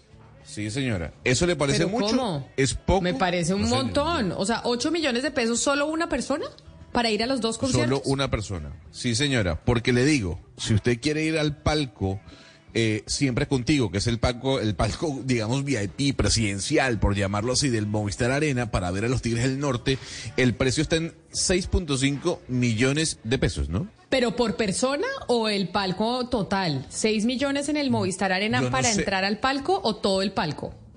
Yo le voy a decir algo, yo no sé cómo trabajan ustedes el palco en el Movistar Arena, no sé si es un tema de 10 personas, 5 personas, pero aquí dice precio full, eh, primer eh, piso, palco siempre contigo y está enfrente del escenario 6.5 M, o sea, 6.5 millones de pesos. No, pero eso tiene que imposible, Sebastián, que 6.5 millones de pesos sea por cabeza. Eso tiene que ser todo el palco. Sí. Eso cuesta el palco. Sí, los palcos son entre 6 y 10 personas generalmente. Sí, iba a decir casi, o sea, casi me da un soponcio, Gonzalo. Dije 8 millones de pesos por irnos a los dos conciertos. Dije, no tengo. es que le voy a decir, Sebastián, ¿A cuánto está el dólar? Dígame la tasa representativa del, del, mercado hoy, no en cuánto se está transando en estos momentos, sino a cómo abrieron, a cómo abrió el dólar hoy en los mercados. Ah, bueno, el, cierre de ayer fue 4.170. 4.170. Es que mire, Gonzalo, esto es 1.918 dólares, los dos conciertos. Eso incluso para usted es caro, no me va a decir que eso es barato. Sí, es costoso, ¿no? Es costoso, pero le estoy diciendo que vamos VIP, ¿no? Frente al escenario. No, pero igual, carísimo. Le aseguro que es el costo del palco, Gonzalo, entre todos. No, a ver, es el palco, no es per cápita. Claro, pero lo, que le estoy diciendo, Sebastián, es que yo no sé cómo manejan el tema del palco en Colombia. Entonces, cuando me dicen palco siempre contigo, 6.5 millones de pesos, yo digo, bueno, pero eso vale el palco. Gonzalo, eso vale el palco que caben 10 personas en el palco. Y si vale 6 millones y ah, medio, aproveche la ganga de verdad, para ver a los Tigres, del, a los tigres del Norte. los palcos son entre 6 y 10 personas. son palcos entre 6 y 10 personas. Un palco, un palco de ese precio, un palco de ese precio debe ser que es un palco más o menos de 6 a 8 personas, porque los palcos suelen tener 6, 8, 10, 12 personas. Ese, ese, ese precio más o menos debe ser entre 6 y 8 ah, personas, pero, pero Gonzalo, yo le tengo una pregunta. yo le tengo, yo le tengo una pregunta. Sí. Una, consultita, Ana Cristina, porque no, sé cómo se manejan los conciertos en Bogotá. A ver, ¿ustedes en Bogotá ponen una mesa para 10 personas enfrente a la tarima? O sea, ¿no es un concierto donde la gente se, para frente a la tarima? ¿Cómo se hace en Medellín? Sí, es con una, es eh, una mesa, se pone una mesa, alrededor de la mesa se ponen, exacto, al frente de la tarima y toda esa parte de palcos es aislada del, del resto. Entonces, digamos, en el palco, eh, como le digo, hay palcos que son más chiquitos, son palcos de seis, ocho personas, hay otros que son un poquito más grandes, de 12. Eh, yo también he visto conciertos que tienen palcos un poco más grandes, pero por, el, por el precio que usted está diciendo de 6.5, yo, yo calculo que debe ser un palco más o menos de ocho personas, unas ocho máximo, máximo 10 personas. de pronto con licor incluido, ¿no? Algunos palcos incluyen la botella de licor, pero pero para que usted tenga una idea, Gonzalo, en un estadio, por ejemplo, en un estadio donde se realiza un concierto, quienes están más próximos a las tarimas son los, los que pagan por el palco, ¿sí? Palcos entre 6 y 10, como dice Ana Cristina. Luego viene eh, eh, General, que en Gramilla, que son en sillas, más atrás un público de pie y el resto de público en, la, en, las, en las tribunas. Eh, el gallinero queda al otro lado, la tribuna más distante de la, de la tarima que le llaman gallinero popularmente en Colombia, Gonzalo. Así más o menos funciona el tema de los conciertos. Bueno, pero entonces ya sabiendo que es un palco, pero no tenemos que ir a palco, porque si no logramos el quórum nos podemos ir a una boletica normal, Gonzalo, y vamos a los dos. O sea, no de verdad, porque de pronto no, no logramos el quórum, porque no quieren ir con nosotros nuestros compañeros de la mesa de trabajo al palco de los Tigres del Norte. Y si no se va a ir al palco ya es porque toca quedarse de fiesta todo el concierto, y queremos nosotros ir también al Parque Simón Bolívar a ver a Residente. O yo, a mí sí me parece gran plan ir con usted a ver a Residente. Pero mire. Yo también quisiera ir. Entonces, entonces el precio es 80 mil pesos, Camila. La más barata. Ah, bueno, esa, esa sí podemos ir. Esa sí podemos ir. Claudia, usted que es la que también nos enseña en esta mesa de trabajo sobre el reciclaje, porque usted tiene toda una infraestructura en su casa de cómo reciclar, y no, de verdad, y de cómo eh, se deben eh, depositar los diferentes eh, productos y que no todo es basura. Estoy segura que este personaje que le tengo en la línea le va a encantar. Se trata de Laura Reyes. Laura es la directora de Sempre Colombia, que es el compromiso empresarial para el reciclaje. Y hay una buena noticia sobre la doctora Reyes y es que es la única colombiana mujer que va a estar, mujer latina que va a estar asesorando el Consejo de Naciones Unidas sobre basura cero porque esta es una preocupación que hay en el mundo y es qué hacemos con la basura, cómo podemos reducir la basura. Y por eso quiero saludar a la doctora Reyes, directora de Siempre, agradeciéndole y felicitándola, por supuesto, estar aquí con nosotros en Mañanas Blue. Bienvenida. Camila, buenos días y buenos días a toda la mesa. Gracias por Nosotros aquí en esta mesa de trabajo que Claudia siempre nos dice, tienen que reciclar, tienen que dividir de esta manera, tienen que hacer las cosas eh, de esta otra nos preguntamos sobre Colombia una cosa y es, ¿por qué, por ejemplo, digamos, Bogotá, que creeríamos es la ciudad más avanzada del país en términos de reciclaje, pues recicla muchísimo menos de lo que debería? ¿Por qué? ¿Qué es lo que pasa en nuestra cultura que todavía no tenemos como ese ADN de la importancia de reciclar y de manejar bien la basura? Bueno, hay retos alrededor de toda la cadena, si se quieren, varios aspectos de lo que hace posible el reciclaje. Pero creo que uno de los más importantes en donde a través de los medios, contigo Camila y por supuesto con todos los colegas, se puede incidir y es la separación en la fuente. Eh, que seamos conscientes, como está, eh, entiendo, una promotora y colega al interior de, de la mesa, en cómo separar de manera correcta y entregar, ojalá, a los recicladores de oficio de manera directa la mayor cantidad de productos y materiales para que vuelvan a los ciclos de vida, eso es un factor clave que desafortunadamente como sociedad no tenemos la cultura, la educación y creemos que es algo difícil y en realidad es supremamente sencillo. Le, mire, le voy a hacer una pregunta y esta sí es personal. Yo en mi casa aquí separamos en la fuente. Entonces, el vidrio en un lado, el cartón en el otro, etcétera, etcétera. Lo separamos. Pero yo no tengo directamente un reciclador al que yo le pueda entregar ya la separación. Entonces, siempre la angustia que hay, por ejemplo, en Bogotá, no sé, mis compañeros ahora en Cali, en Medellín, en Barranquilla nos dirán si les pasa igual. La angustia es, es oiga, cuando yo veo al camión de la basura que pasa a recogerla, veo que igual al final mezclan todo. Entonces uno dice, ¿de qué sirve toda la separación que yo hice en la fuente en mi casa? Cuando de la puerta de mi casa para afuera, pues ese, ese esfuerzo se perdió. Bueno, aquí hay varias posibles soluciones, Camila. Lo primero es que reciclar es muchísimo más fácil de eso que tienes eh, estructurado en tu casa y es que todos esos materiales pueden ir a una sola bolsa. Limpios, secos y separados, todos los plásticos son reciclables, vidrio, cartón para bebidas o tetrapack. Eh, los metales pueden ir en la bolsa blanca antes de que pase el camión de la basura, siempre va a pasar el reciclador. Lo que hay que estar atentos es que saquemos con suficiente tiempo y ojalá muy bien separado el material para que el reciclador no tenga que separar. También hay que hacer una invitación a, ese reciclador amigo, conocerlo, entrar en contacto. Tienen historias maravillosas y entregarle la bolsa completa. Siempre antes de que pase el camión de la basura, dos veces a la semana o tres veces a la semana, dependiendo de la zona, va a pasar la, organización de reciclaje. Pero también te tengo buenas noticias y es que desde siempre tenemos eh, un aplicativo que se llama Donde Reciclo, está activo en distintas ciudades del país en donde tenemos iniciativas y en Donde Reciclo también puedes conocer cuáles son las rutas de reciclaje, en dónde están las organizaciones de recicladores de oficio y de repente antes de ir a hacer mercado puedes pasar y dejar directamente también eh, tu residuos allí. No, pero eso me parece fantástico y por eso le dije una consulta personal. Entonces, ¿en dónde me meto? ¿Cuál es el aplicativo? Y ahí yo puedo buscar exactamente a dónde quiero ir a dejar las botellas, dónde quiero ir a... Y de pronto también tener contacto con alguien que de una vez vaya y me la recoja. ¿En, dónde me meto y cómo tengo el aplicativo? Hay dos puntos. El aplicativo está disponible para todos los teléfonos iOS em, y Android. Eh, es importante entender que hoy como organización nosotros tenemos unas iniciativas, proyectos lideradas por la industria, financiadas por las distintas empresas, en donde lo que buscamos es poner disponible este aplicativo en ciudades en donde se puede garantizar una conexión con la cadena de reciclaje a través de los recicladores de oficio. Está en Bogotá, está en la costa atlántica, está en Pereira, em, está en la zona de Cali y ahí lo puedes bajar ubicar geográficamente en dónde estás y entender primero cómo separas los materiales, para qué los separas, a dónde van los materiales y también es solicitar una recolección. Sin embargo, la solicitud de recolección sería un poco la invitación a lo último para hacer. Hay unas rutas de reciclaje establecidas, hay unas rutas y unas frecuencias de los recicladores de oficio.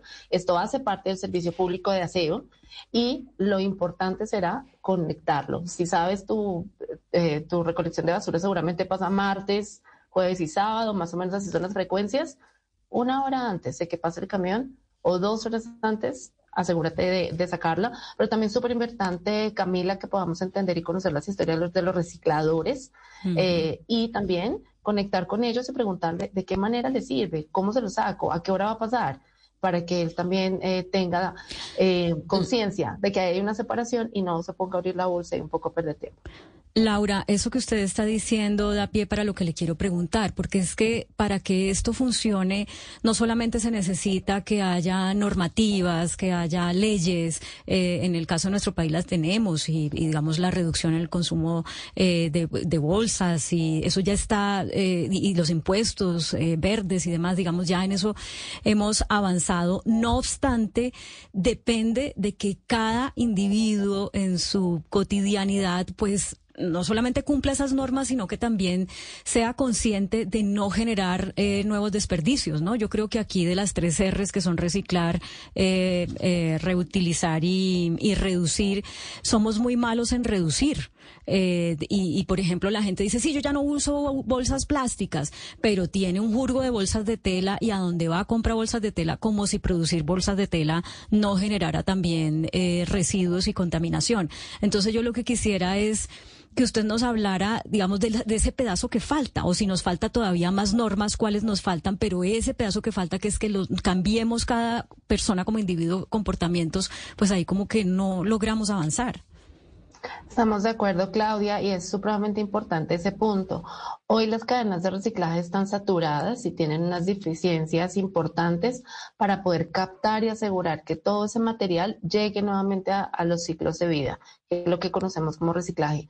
La reutilización, la reducción y las decisiones de cada persona en el día a día en donde nos enfrentamos a si compramos o no, este ejemplo que tú pones, la bolsa, Em, son supremamente importantes para reducir la cantidad de residuos o materiales que se ponen en el mercado y que eventualmente necesitan una cadena de reciclaje.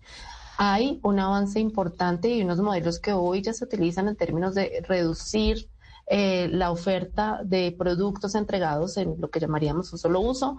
Conocemos históricamente los modelos de eh, retornabilidad, por ejemplo, en la industria de bebidas.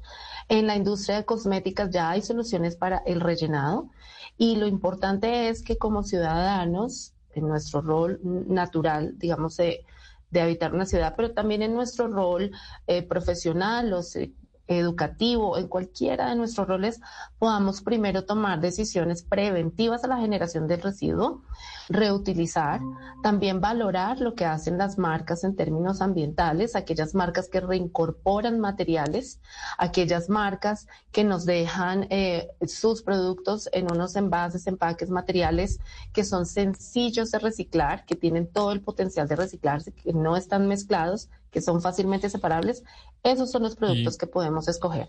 Y luego, eh, separar en la fuente, por supuesto, y preferir la cadena del reciclador de oficio. Señora Reyes, uno ve que hay ya unas tecnologías impresionantes en estos temas de reciclaje. Por ejemplo, uno ve cómo se recogen bolsas eh, y botellas de, de plástico en el mar a través de unas máquinas. Bueno, Quería preguntarle qué de esa nueva tecnología y métodos se podrían comprar en Colombia o las alcaldías, gobernaciones y empresas podrían comprar en Colombia para aumentar el reciclaje. Hoy en día, ¿qué métodos avanzados existe para este tema?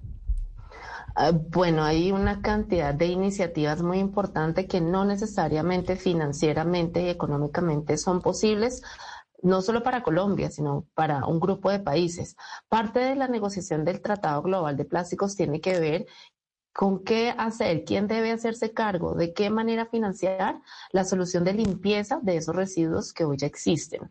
Em, la limpieza seguramente tendrá que abordarse de una manera y en un compromiso transnacional de inversión para unas soluciones que quisiéramos que tengan un tiempo determinado.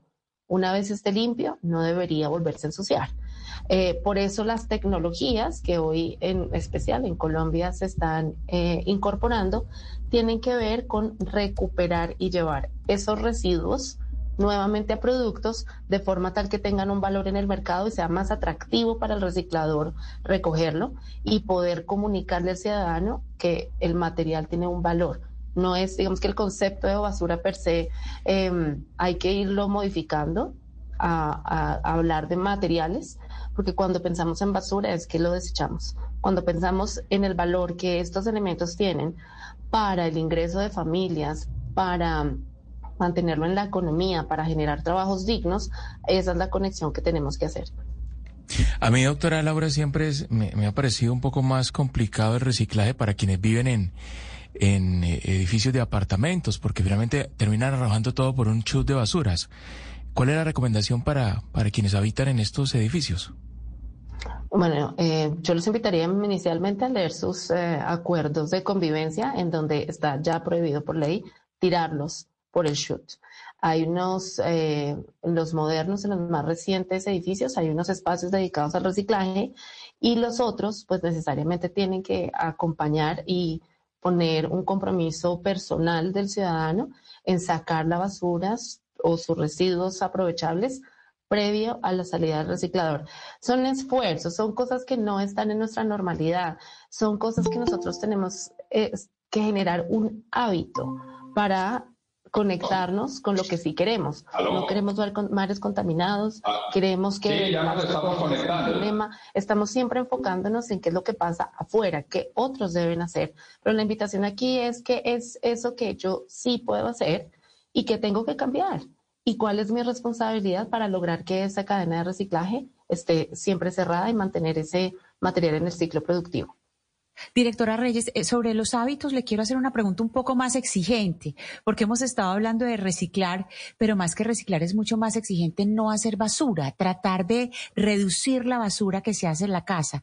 Ustedes, eh, desde, desde su trabajo y desde lo que han estudiado, investigado, eh, ¿cuáles serían esas recomendaciones que podemos seguir en las casas para hacer menos basura? Tratar de, claro, una cosa es reciclar, pero otra cosa es tratar de disminuir la basura que hacemos.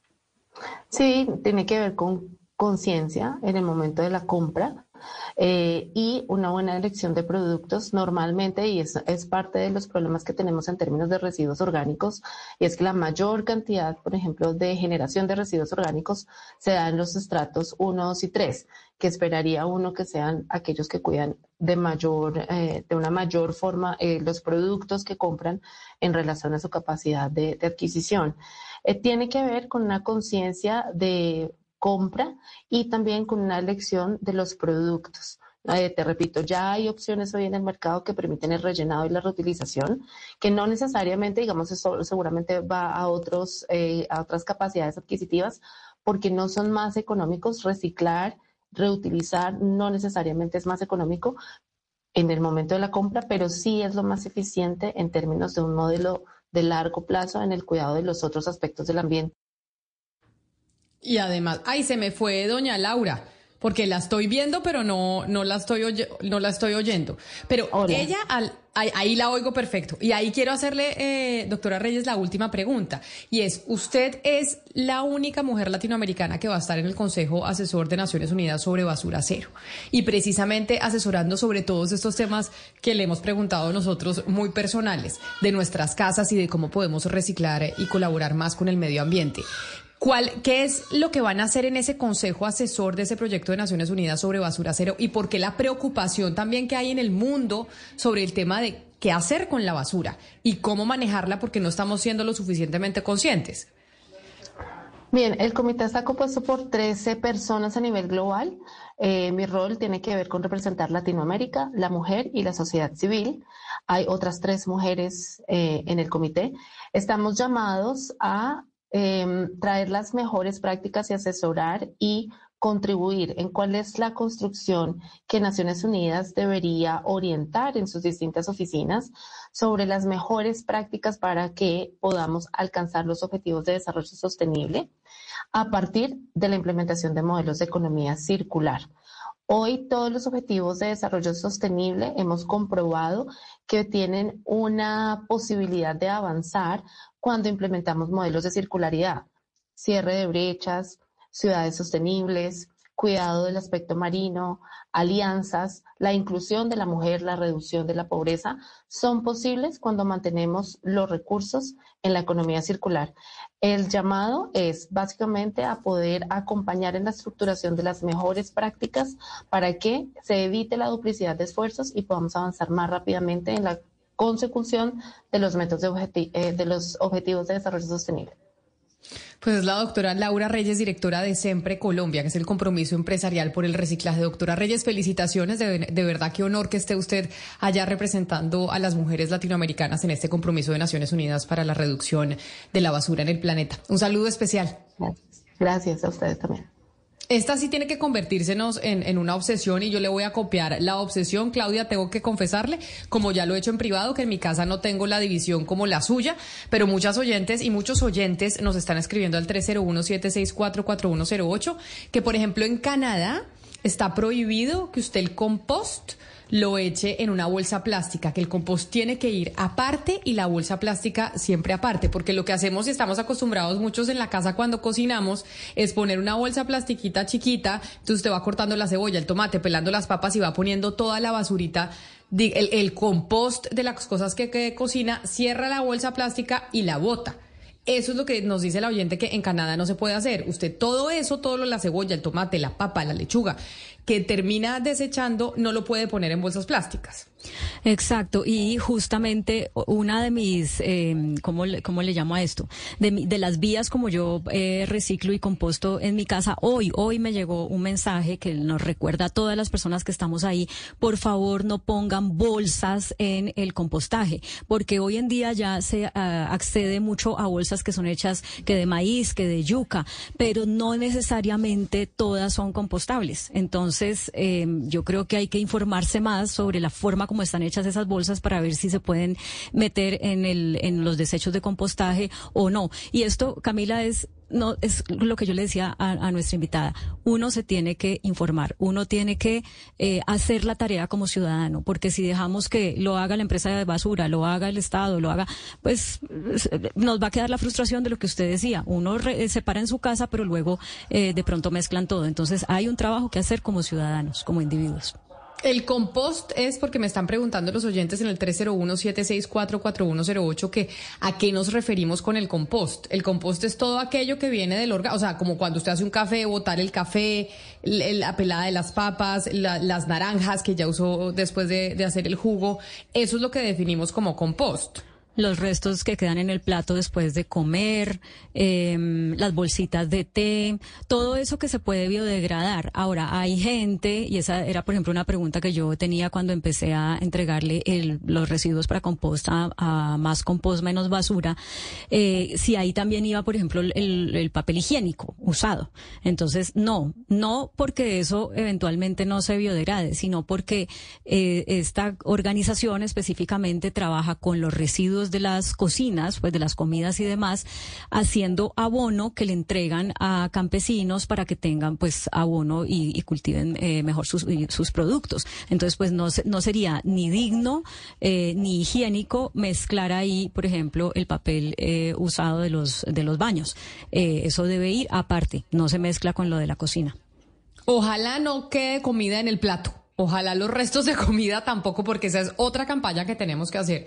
Y es el desperdicio también de alimentos. Y es que la gente sea consciente de que lo que compra, lo que cocina, lo que se sirve en el plato, realmente es lo que se va a comer. Y no solo por lo que le decían a uno las mamás cuando, cuando uno era chiquito, mire todos los niños en el mundo que se mueren de hambre, no, sino porque eso también tiene una afectación sobre el medio ambiente. Ese desperdicio de comida tiene una afectación enorme sobre nuestro planeta y por eso, Claudia, ojalá ese coso de compost de botar la comida no, no sea tan grande y no esté botando tanta comida usted en su casa. Nos vamos ahora a las regiones, porque además de hablar de reciclaje, sé que esto les va a interesar también, porque hay una cosa importantísima que están haciendo de telemedicina en Risaralda que vale la pena que escuchemos. A diario, en cada rincón de Colombia, hay historias por descubrir, noticias que deben ser contadas. En Mañanas Blue, un recorrido por las regiones con la Federación Nacional de Departamentos. Y como les decía, nos vamos para el departamento de Risaralda, porque Risaralda está siendo ejemplo en algo importantísimo que tiene que ver con la telemedicina y por eso quiero saludar a su gobernador Víctor Tamayo. Gobernador Tamayo, bienvenido. Gracias por estar conectado con nosotros hasta ahora. Camila, me encanta saludarla a usted y a todo el equipo de Mañanas Blue. ¿Cómo es esto que ustedes en Risaralda van a poner en funcionamiento el primer proyecto regional en el país de telemedicina? ¿Qué, ¿Cuál es este proyecto y qué es lo que va a permitir específicamente? Sí, efectivamente, esta mañana lanzamos el programa Telesalud, que en palabras muy sencillas lo que quiere decir es que vamos a acercar la medicina a los sitios apartados del departamento. Para nadie es un secreto que Risaralda tiene una zona rural muy grande, de hecho tenemos hasta zona indígena. Y para explicárselo muy brevemente, lo que vamos a hacer es que vamos a habilitar 18 puestos de salud. Allá vamos a tener un computador con una cámara, una enfermera al lado. Va a haber conexión virtual o satelital con nuestro Hospital San Jorge de Pereira, que va a ser atendido por un especialista. Y la persona que llega ahí a ese puesto de salud simplemente lo que hace es eh, eh, eh, comunicarse con el médico que la está escuchando en el San Jorge, se hace un diagnóstico, se envía la hoja clínica, la hora, la, hora, la historia clínica, y de acuerdo al diagnóstico respectivo que haga el médico que está ubicado en el San Jorge, pues se va a encargar de hacerle el tratamiento respectivo, o bien de colocarle algún medicamento que vamos a tener ahí, o bien remitirlo al hospital de primer nivel o en otro caso traerlo al hospital de tercer nivel, que es el Hospital San Jorge. Es decir, vamos a llevar la medicina a sitios apartados del departamento y con esto qué vamos a lograr? Descongestionar el San Jorge y poder acercar la salud a la gente pobre que no tiene con qué pagar un pasaje, que no tiene forma de venir hasta Pereira y los vamos a atender en el propio sitio donde ellos viven. Señor gobernador Tamayo, entonces esto va a ser solamente medicina general, no va a haber especialistas. Eh, esa es, la primera parte de la pregunta. Y una persona que, que quiera la cita tiene que ir directamente al, al centro de salud primero o cómo hace? No, a lo primero es decirte que sí vamos a tener especialistas. Vamos a tener un equipo de especialistas en el San Jorge, ahí vamos a tener ginecología, vamos a tener medicina interna, vamos a tener eh, dermatología, de hecho vamos a conectar también el hospital mental. Le coloco este caso. Risaralda tiene el corregimiento más apartado que se llama Puerto de Oro, es un corregimiento con una población indígena muy grande. Para ir a Puerto de Oro, para que te imagines, hay que arrancar cinco horas en carro desde Pereira y luego seis horas a caballo. Allá ya estamos instalando este servicio de telesalud que es en el puesto de salud de allá acondicionado por nosotros. Tenemos la transmisión virtual o, satelital de la situación de ese paciente al Hospital San Jorge y ahí en ese punto del puesto de salud vamos a tener una enfermera paga para que ayude a todo lo relacionado con las indicaciones que nos dé uno de los médicos especialistas del San Jorge, que desde una sala que estamos acondicionando les vamos a poder prestar el servicio. Eh, yo le tengo que decir una cosa, gobernador, me parece una machera, como se dice coloquialmente, esto que usted nos está contando. Pero entonces, una vez la persona en ese punto apartado vaya a ese centro de, de telemedicina que se conecta con el doctor en el, eh, en el Hospital San Jorge, la instrucción que da el doctor, que es, usted tiene que tomarse esto o le tienen que poner una inyección de lo otro, la hace la enfermera que está ahí. O sea, la enfermera o el enfermero que esté en el punto de la telemedicina es el que sigue las instrucciones de lo que dice el doctor para poder tratar ese paciente. Mira, ahí es muy importante decir una cosa, y es que allá van a tener unos equipos que por Bluetooth van a poder permitir enviar la información al, al, a los médicos del San Jorge. Me explicaban, por ejemplo, que con un equipo van a poder escuchar en tiempo real los latidos del corazón que los van a escuchar desde el Hospital San Jorge. Entonces, con todas esas eh, ayudas eh, técnicas que vamos a tener a la mano con esos equipos, el médico va a tener completamente de claridad de cuál es la ruta a seguir para tratar a esa persona y de acuerdo a las circunstancias mismas, pues se arranca o por aplicarle un medicamento que vamos a tener el medicamento en el puesto de salud, o llevarlo al hospital de primer nivel del municipio donde pertenece ese puesto de salud o en el caso necesario nos lo traemos para el Hospital San Jorge de Pereira. Yo sí lo felicito, gobernador, y se lo digo de verdad de todo corazón porque me parece impresionante esto que nos está contando. La gente no necesita hacer cita. Esos 14 puestos de salud de telemedicina en lugares apartados en el departamento, la gente simplemente puede ir o hace la cita como, o llega directamente. Mira, son 18 puestos de salud. La gente no necesita pedir cita. Tienen una emergencia, se desplazan al sitio donde está el puesto de salud que estamos procurando hacer dos cosas, colocarlo en sitios apartados, pero también estamos colocando en zonas pobres de Pereira. Pereira tiene 84 invasiones, son más de 20 mil personas que viven con piso en tierra y un techo plástico.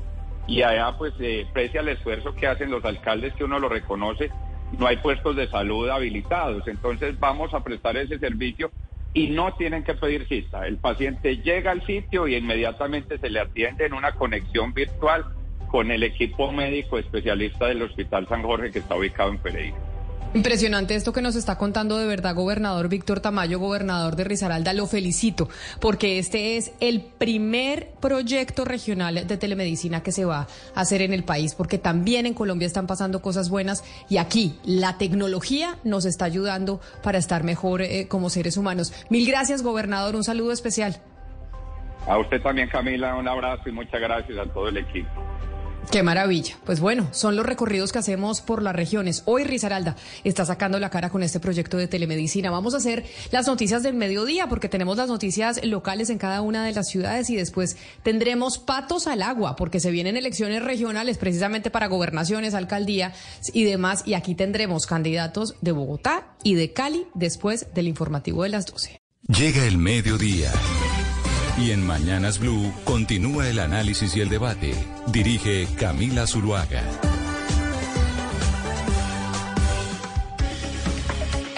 Son las 12 del día 18 minutos y les damos la bienvenida a nuestros oyentes que estaban en sus noticias locales en Cali, en Medellín, en Bucaramanga, en Barranquilla, por conectarse nuevamente con nosotros a la edición central de Mañanas Blue. Seguimos aquí también en nuestro canal de YouTube de Blue Radio en vivo. Y nosotros tenemos desde que empezó este año, este 2023, una sección que hace rato no usamos. Estamos en semana de retomar nuestras secciones, que es patos al agua. ¿Por qué razón? Porque ya empezamos a conocer los candidatos o quienes quieren llegar a las alcaldías, a las gobernaciones, a las asambleas en el país. Y hoy vamos a hablar con dos candidatos que están intentando tener ese aval del pacto histórico. El pacto histórico es ese movimiento, ese partido de gobierno que hoy está en la Casa de Nariño y que obviamente juega un papel importantísimo en la política nacional. Pero ¿qué les está pasando? con las elecciones regionales. ¿Cuáles van a ser sus candidatos? ¿Por qué están teniendo algunos problemas para poderlos seleccionar? Pues nos vamos con nuestro primer pato al agua de hoy y en esta oportunidad será en Bogotá. En Mañanas Blue, patos al agua. Y en nuestro pato al agua de hoy es el concejal de la capital, Carlos Carrillo, concejal por el Polo Democrático y que busca tener, por supuesto, ese aval y esa bendición del pacto histórico para ser el candidato en la capital. Concejal Carrillo, bienvenido y mil gracias por acompañarnos el día de hoy en esta sección que no lo habíamos tenido. Camila, muy buenas tardes. Un saludo para usted y para todos los oyentes de Blue Radio. Muchas gracias por la invitación. Usted es ya el eh, candidato del polo democrático, pero sabemos que en Bogotá la izquierda y digamos el pacto histórico quiere tener un único candidato para ir con fuerza en estas elecciones que además son particulares porque tendremos segunda vuelta en la capital. ¿Qué es lo que pasa y cómo se va a definir específicamente el candidato del pacto histórico? Porque entiendo, pues las cosas eh, no están tan fáciles para que puedan llegar a un acuerdo. Sí, pues lamentablemente no se hizo la consulta. La consulta popular pues es el mecanismo idóneo para esto porque además es de naturaleza vinculante. El candidato que pierde adquiere la obligación legal de acompañar al ganador y pues así es como se definen las cosas en las urnas. Es, pues en la democracia se definen las cosas con votos. Claudia López es alcaldesa porque sacó 80 mil votos más que Carlos Fernando Galán, punto. Entonces, pues la manera más eh, democrática y más legítima de elegir la candidatura habría sido con una consulta. Yo le propuse al senador Bolívar que hiciéramos esa consulta. También venía hablando con Guillermo Alfonso Jaramillo, que en ese momento era candidato, y con él avanzamos en una articulación programática y en, buscar esa consulta, pero pues lamentablemente no fue posible. Eh, y pues debo decirlo con toda franqueza, pues no fue posible por la indecisión del ex senador Bolívar. Entonces, pues hoy ya no podemos hacer esa consulta, tendríamos que recurrir al mecanismo de encuesta, pero si vamos a hacer eh, la encuesta, pues debe ser una encuesta bien hecha, ¿no? Porque pues es mucho lo que está en juego aquí. Y por supuesto, eh, algo que me parece fundamental es la integración de los programas. Yo aquí tengo, Camila, en mi mano eh, el documento completo del programa de gobierno que radicaríamos ante la registraduría, pues por supuesto que esto es susceptible de modificaciones cuando se haga la adhesión de otros sectores que se unan al programa, pero el programa ya está listo y ha sido un trabajo pues que no solamente surge de los años que llevo sentado en la curul del Consejo de Bogotá, sino de un esfuerzo de construir un programa desde las bases, un programa escuchando a la gente, recorriendo la ciudad, pues no es una vuelta al mundo en 80 días, ¿no? Es un programa que nos ha tomado meses de trabajo y pues que esperamos socializar este próximo 7 de julio.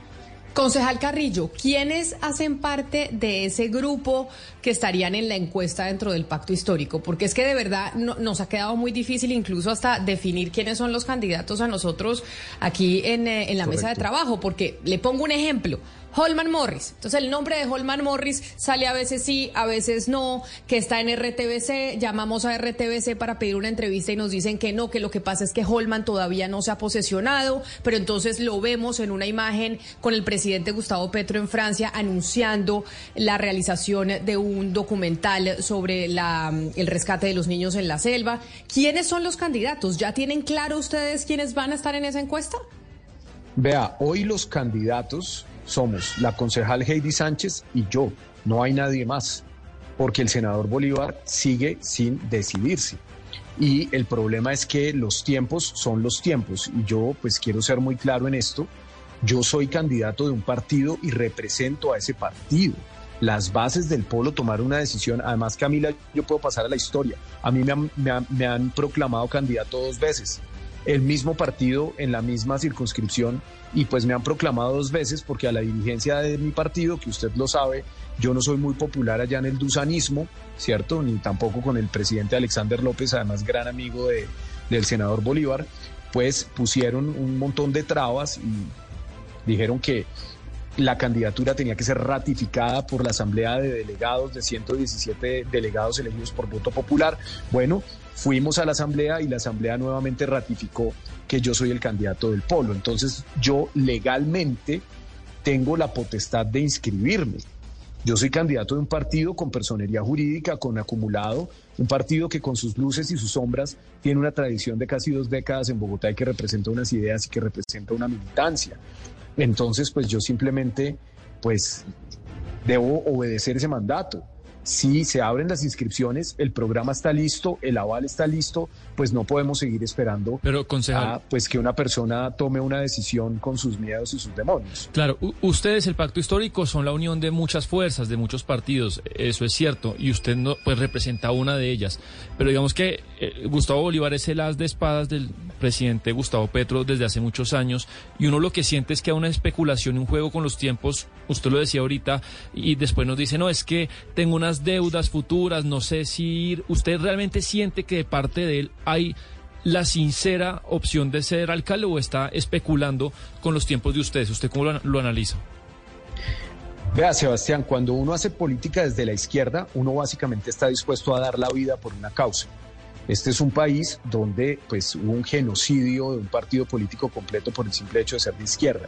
Entonces, pues imagínese usted si a mí me preocupara para lanzarme a la alcaldía que me voy a quedar sin sueldo o que no voy a tener con qué comprarle la comida a mis gatos, pues es la última de mis preocupaciones. O sea, cuando uno se mete en esto, está dispuesto a asumir riesgos personales gigantescos.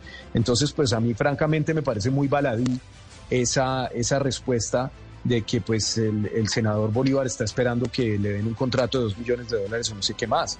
Y se lo debo decir con toda sinceridad. Además, eh, pues usted habla de que el senador Bolívar es un alfil o un as de espadas del presidente Gustavo Petro, el pacto es un proyecto colectivo y o es un proyecto colectivo o no lo será. Entonces, pues el liderazgo del presidente Gustavo Petro es muy importante, pero el presidente el 7 de agosto del 2026 se va y aquí hay que construir un proyecto político eh, suficientemente robusto y con suficiente vocación de permanencia para seguir en el poder más allá del 2026, ¿no? Entonces, eso se hace apostándole al poder local, haciendo propuestas serias, realizables, demostrándole al país que nosotros somos capaces de asumir las responsabilidades del gobierno y no simplemente que pues esto es un concurso de popularidad o de seguidores eh, en redes sociales, porque si fuera así podríamos buscar más bien lanzar a, Tulio Recomienda o a Carlos Vives o a, o a algún influencer. Precandidato Carrillo, la entrada de Jorge Enrique Robledo al grupo de candidatos a la alcaldía de Bogotá, ¿qué significa para la izquierda que está mayoritariamente recogida en el pacto histórico en términos de posibles votos que le pueda quitar eh, Jorge Enrique Robledo a cualquiera de los candidatos, entre, eh, bueno, a usted o a, la concejal Heidi, eh, si resultan finalmente designados por el partido? Pues bueno, pues un saludo, eh, Claudia. Yo creo que el senador Robledo y su MOIR, eh, todos sabemos que el senador Robledo hace parte del MOIR, del Movimiento Obrero Independiente y Revolucionario MOIR, muy popular por allá en los 70 El MOIR lleva 50 años dividiendo a la izquierda y ahora pues tomó la decisión de dividir a la derecha. Entonces, pues a mí no me preocupa en, realidad. Eh, yo creo que la ciudad tiene claro que a lo que se ha dedicado el senador eh, Jorge Enrique Robledo, por quien yo voté y a quien defendí, a quien admiré, pues ha sido a sabotear el primer gobierno popular elegido en Colombia. Él se ha dedicado con una mezquindad absolutamente supina a sabotear la única posibilidad que hemos tenido en 200 años de ser gobierno desde las ideas en las que imagínense los dos creemos. Pero entonces pues lo, lo que hace hoy el senador eh, Robledo pues es dedicarse a ser un validador de la extrema derecha en Colombia. Estuvo pues al borde de salir a marchar hombro a hombro con el uribismo. Entonces yo francamente, ustedes lo recordarán, el mismo presidente Uribe pues lo lanzó a la alcaldía creo que él tiene que ir a disputarse los votos es allá con Oviedo y con Galán y con la derecha y no con nosotros. Precandidato, esa es una visión interesante eh, que usted nos entrega, pero también, eh, pues creo que si uno mira las cosas de una manera, eh, trata de hacerlo de una manera balanceada, pues sí debe entender que hay una parte de la izquierda que sí se siente representada con las ideas de Jorge Enrique Robledo. Por lo tanto, para ustedes que son de izquierda y que en este momento no tienen un candidato fuerte a la alcaldía, pues sí debe haber, creo yo, como un temor de cómo esa candidatura les pueda arrebatar un caudal eh, de votación. ¿No ve eso así, no lo lee así de ninguna manera? ¿No cree que les puede quitar votos? No, Claudia, fíjese que no lo veo así porque, primero, yo soy un candidato fuerte a la alcaldía. El hecho de que yo no tenga un millón y medio de seguidores en Instagram, pues no implica que la propuesta que nosotros le estamos haciendo a la ciudad no tenga toda la seriedad posible. A mí me encantaría poder tener el tiempo, no lo tenemos aquí, para contarle a la ciudad esas 77 propuestas de esos cinco ámbitos en los que hemos dividido el diagnóstico de las dimensiones en las que hemos analizado la ciudad, pero yo soy un candidato fuerte y además el pacto, como lo dije hace un momento y lo repito, es un proyecto colectivo. El pacto en sí mismo es una plataforma que es muy fuerte. Quien quiera que sea el candidato del pacto va a estar parado sobre una plataforma política que es sustancialmente fuerte. Entonces, por supuesto que eso también, es, para ganar la alcaldía de Bogotá se necesita un millón y medio de votos, ¿no? Eso es gigantesco. Eso no se va a ganar solamente con los votos del pacto.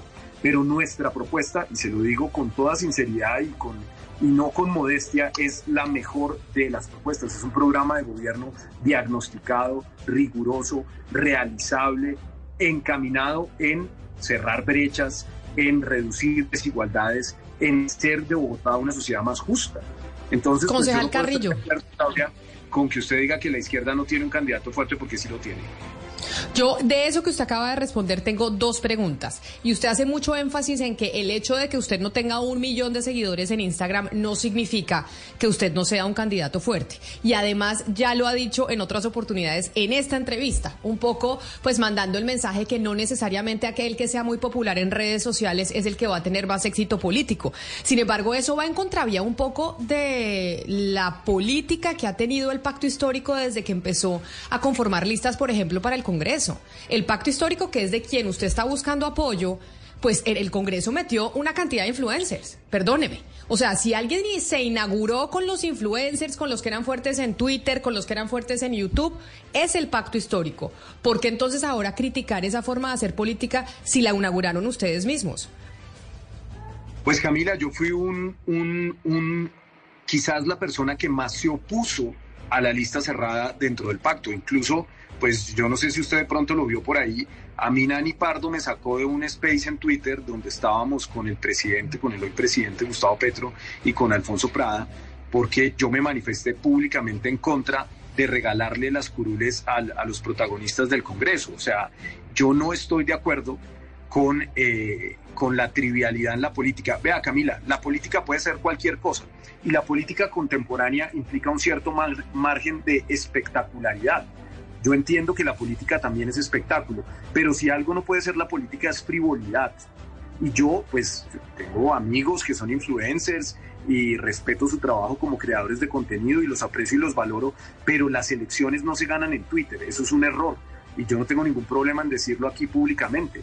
Si una persona combina su popularidad en redes sociales con una propuesta sólida, pues bienvenida. Pero pues no se trata tampoco de hacer política a punta de Kardashians.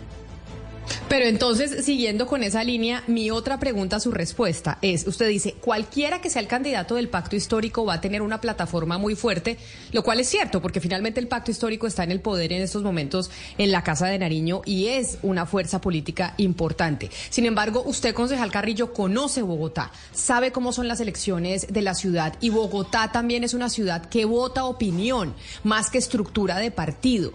En la situación actual de la popularidad... Eh, buena o mala, no quiero entrar a calificarla, de cómo le está yendo al gobierno nacional y al pacto histórico en la capital, ¿usted cree que con esas condiciones igual es posible que, que sí puedan ganar, sinceramente, cuando hay tantas eh, críticas incluso desde la propia Bogotá a lo que está pasando?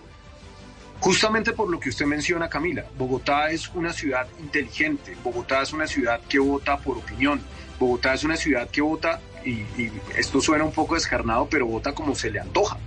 Fíjese que en el 2011 estaba saliendo mi partido en ese momento, pues el Polo, que es mi partido, en, en, ese momento estaba saliendo del peor escándalo de corrupción en la historia del país. Lo de Samuel Moreno fue el peor escándalo en la historia de la política colombiana. Y ganó las elecciones un senador que hasta hacía un par de meses había hecho parte de ese partido. Entonces, Bogotá ha demostrado una y otra vez que vota por la propuesta que más le guste venga de donde venga. Entonces, por supuesto que si, digamos, eh, el candidato del pacto fuera, como decía hace un momento Sebastián, un alfil o un as de, corazones, de espadas, no recuerdo cuál, baraja fue la que usó, eh, pues se va a convertir un poco la elección en un referendo sobre el presidente. Pero eso no implica que no se pueda ganar. Ahora, ¿qué creo yo? Yo creo que lo importante aquí es entregarle a la ciudad una propuesta seria. ¿Concejal? Dígame, ¿me escucha? Ah, no, no, es que un momento le, perdimos el, audio, lo estamos oyendo. De entregarle a Bogotá una propuesta seria. Una propuesta realizable. Si de algo están cansados los bogotanos es de las mentiras en la política. ¿Qué es lo que pidió Claudia López que se hizo elegir con unas banderas para gobernar con otras. Entonces, pues en eso estamos nosotros, en construir ese programa, que sea quien sea, la cara que vaya al tarjetón por el pacto histórico, pues debe representar esas ideas y esas banderas. Y le digo una cosa, a mí eso me preocupa mucho de la eventual aspiración del senador Bolívar, que sigue un poco en el limbo, porque para construir ese programa conjunto tenemos apenas un mes. Es que los tiempos de la registraduría, no importa si usted es Bolívar, Santander o Padilla o quien sea el prócer de la patria, los tiempos de la registraduría son los que son. Entonces, el 29 de julio hay que inscribir un programa y pues imagínese si no está listo, cómo lo vamos a consensuar con el senador Bolívar. Pues don Andrés Carmona, ¿por qué lo veo aquí en la cabina de Mañanas Blue? ¿A qué, ¿Por qué está usted aquí interesado en hablar con el concejal Carrillo? Pues Camila, estamos siempre presentes con el rollazo político en donde haya noticia y por supuesto el concejal Carrillo y estas elecciones de Bogotá son muy importantes. La pregunta para el concejal Carrillo es, supimos que hoy hubo una reunión en el Polo Democrático en horas de la mañana, donde ya se definió cómo va a ser esa encuesta en la ciudad de Bogotá. Habían rumores, por un lado, de que solo se iba a preguntar por los candidatos que están formalmente, digamos, los que se lanzaron al agua, estos patos que se lanzaron al agua, que es usted y la concejal Heidi Sánchez, pero también hablaban de ampliarlo para preguntar por el caso de Holman Morris, por el caso de Gustavo Bolívar, e incluso ampliarlo para preguntar, como ves en el caso de la Alianza Verde, por todos los candidatos que están en el espectro de Bogotá. ¿Qué se decidió, concejal? ¿Qué se decidió finalmente? ¿Quiénes van a participar en esa encuesta y cuándo se van a saber los resultados? Bueno, Andrés, un saludo. Hace tiempo no lo veía desde que estaba usted por allá en el polo. Eh, espero que se encuentre muy bien. Eh, no, Andrés, pues si esa reunión se dio a mí no me invitaron. Eso sí parece que usted está mejor dateado que yo. Pero pues yo la verdad debo decirle que no doy mucha credibilidad a, a lo que usted plantea porque pues lo mínimo para tomar una decisión de esa naturaleza habría sido invitar a los candidatos. Entonces no creo que haya sido así. No creo que el Polo Democrático haya tomado una decisión por encima de sus eh, organismos estatutarios. Si alguien debe tomar esa decisión, pues es el candidato o al menos el Comité Ejecutivo Distrital. Así que creo que está mal informado Andrés. Pero Andrés, espéreme porque entonces, eh, ¿quién le, quién Andrés por lo general, concejal, está bien informado. ¿Qué es lo que sabemos de lo que pasó en el Polo Democrático y la definición de la encuesta? ¿Quiénes estuvieron en esa reunión? Porque si al concejal Carrillo, que es su candidato, no lo invitaron, entonces ahí es donde vemos que las tensiones están mucho más altas de lo que pensábamos. Ahí sí sería complicado porque el, el concejal tendría que preguntarle a sus propios congresistas por qué no lo invitaron. Esa reunión, según me comentan varios congresistas del pacto, se dio en el Polo Democrático. Era una reunión nacional en la que se acordaron no solo la encuesta de la alcaldía de Bogotá, sino también la encuesta de la gobernación de Nariño, en donde también hay una discusión muy importante. Ahí lo, lo que nos decían es que ya la encuesta incluso la van a empezar a realizar. Pero usted no sabe nada de eso, concejal Carrillo. No tengo la más mínima idea, pues yo no sé, parece que, parece que Andrés, pues que, que fue militante tanto tiempo del polo, pues está mejor informado que yo, pero habrá que preguntarle al, al, senador Alexander López, que pues además debería incluso declararse impedido para tomar este tipo de decisiones, más cuando es bien conocida su amistad, su profunda amistad con uno de los candidatos y, también sus diferencias políticas con otro de los candidatos. Yo, eh, francamente le digo, aquí hay una realidad estatutaria del partido. El Polo tiene unos estatutos que son ley para sus afiliados y eh, de acuerdo con esos estatutos yo he sido designado candidato. Y pues aquí no se puede violar el derecho a elegir y ser elegido. Yo, yo no voy a meter aquí las manos al fuego por el señor Alexander López, pues porque él ha demostrado una y otra vez no, no ser muy dado a atender las decisiones del Ejecutivo, pero pues yo no he tenido ningún conocimiento de, de que esa decisión haya sido tomada, no se me ha notificado y pues yo estoy dispuesto a ir a las instancias que sean necesarias para defender mi derecho a elegir y ser elegido y también para defender las decisiones estatutarias que el pueblo en Bogotá ha tomado. Pero mire, concejal Carrillo, bueno, todo este episodio que está, de que está contando ahora eh, también muestra lo que está pasando con la izquierda y con el polo y con los que hacen parte del pacto histórico a nivel nacional y especialmente en este caso a nivel de Bogotá. Pero mire, la verdad es que este año hay una realidad política, concejal, y es que hay una segunda vuelta y una segunda vuelta en el caso de Bogotá para elegir alcalde. Y eh, uno miraría el, escenario como se está dando hoy en día para ser alcalde de Bogotá, pues hay que ganar, hay que pasar a la segunda vuelta. Con los candidatos que hay en la baraja, uno, uno pensaría que también, también se abriría la posibilidad de que esta, esa izquierda no tenga un candidato para la segunda vuelta, porque usted mira las encuestas, está el doctor Oviedo de primero, el doctor Carlos Fernando Galán, está el doctor Lara, hay mucha gente allí posicionada ya en encuestas. ¿Usted ha considerado, eh, concejal Carrillo, la posibilidad de que no, ese, no se dé un candidato de la izquierda en una segunda vuelta en la alcaldía de Bogotá? ¿Es posible? Es poco probable es poco probable porque el pacto histórico es un proyecto unitario, un poco como lo que fue el Polo Democrático hace 15 años, cuando logró reunir a prácticamente todos los sectores de la izquierda en Colombia que están dada la división. Hoy el, pacto histórico recoge a prácticamente todos los sectores progresistas y con ideas de izquierda del país. La única fuerza que se queda por fuera del pacto histórico y en oposición, pues es el MOIR, que es una fuerza absolutamente marginal. Esos son unos cuantos miles de devotos y nada más que eso. Entonces yo sí creo que es altamente probable que el candidato del pacto histórico, si logramos tener un candidato unificado, que es lo que queremos, que es lo deseable, va a pasar a segunda vuelta. Porque es que Oviedo es uno de los, claramente es uno de los patitos de Uribe. Aquí están repitiendo calcada, fíjese usted la, la falta de creatividad en las estrategias. Esto es exactamente lo mismo del 2015 donde Pacho Santos era el candidato barra brava, mientras Peña Loza era el candidato independiente de, eh, del uribismo. Aquí tenemos la misma jugada, es exactamente lo mismo. Entonces está Molano, que es el candidato barra brava del uribismo, y el candidato pues del uribismo en patines, que es el señor Oviedo, que es como pues un Peñalosa modelo 2023. Una última pregunta, agradeciéndole su tiempo, ¿por qué?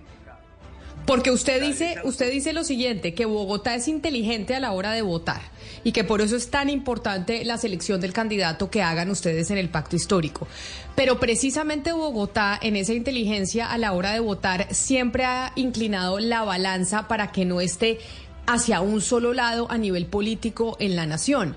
Incluso siendo Bogotá muy uribista, en su momento, pues decidió votar en contra de un em, candidato del uribismo como lo era Juan Lozano. Acuérdese usted porque la gente pensaba y decía, no, tanto poder para Uribe, muy bueno sí, pero tanto poder tampoco, decía la gente en Bogotá. Eso mismo no puede pasar ahorita con el, eh, con el presidente Gustavo Petro, que en Bogotá la ciudadanía diga, oiga, está muy bien que esté en la Casa de Nariño y que llegue al, eh, al gobierno, pero pues aquí hay que balancear y Bogotá siempre vota distinto a como está la cosa en la Casa de Nariño. ¿No le da temor eso?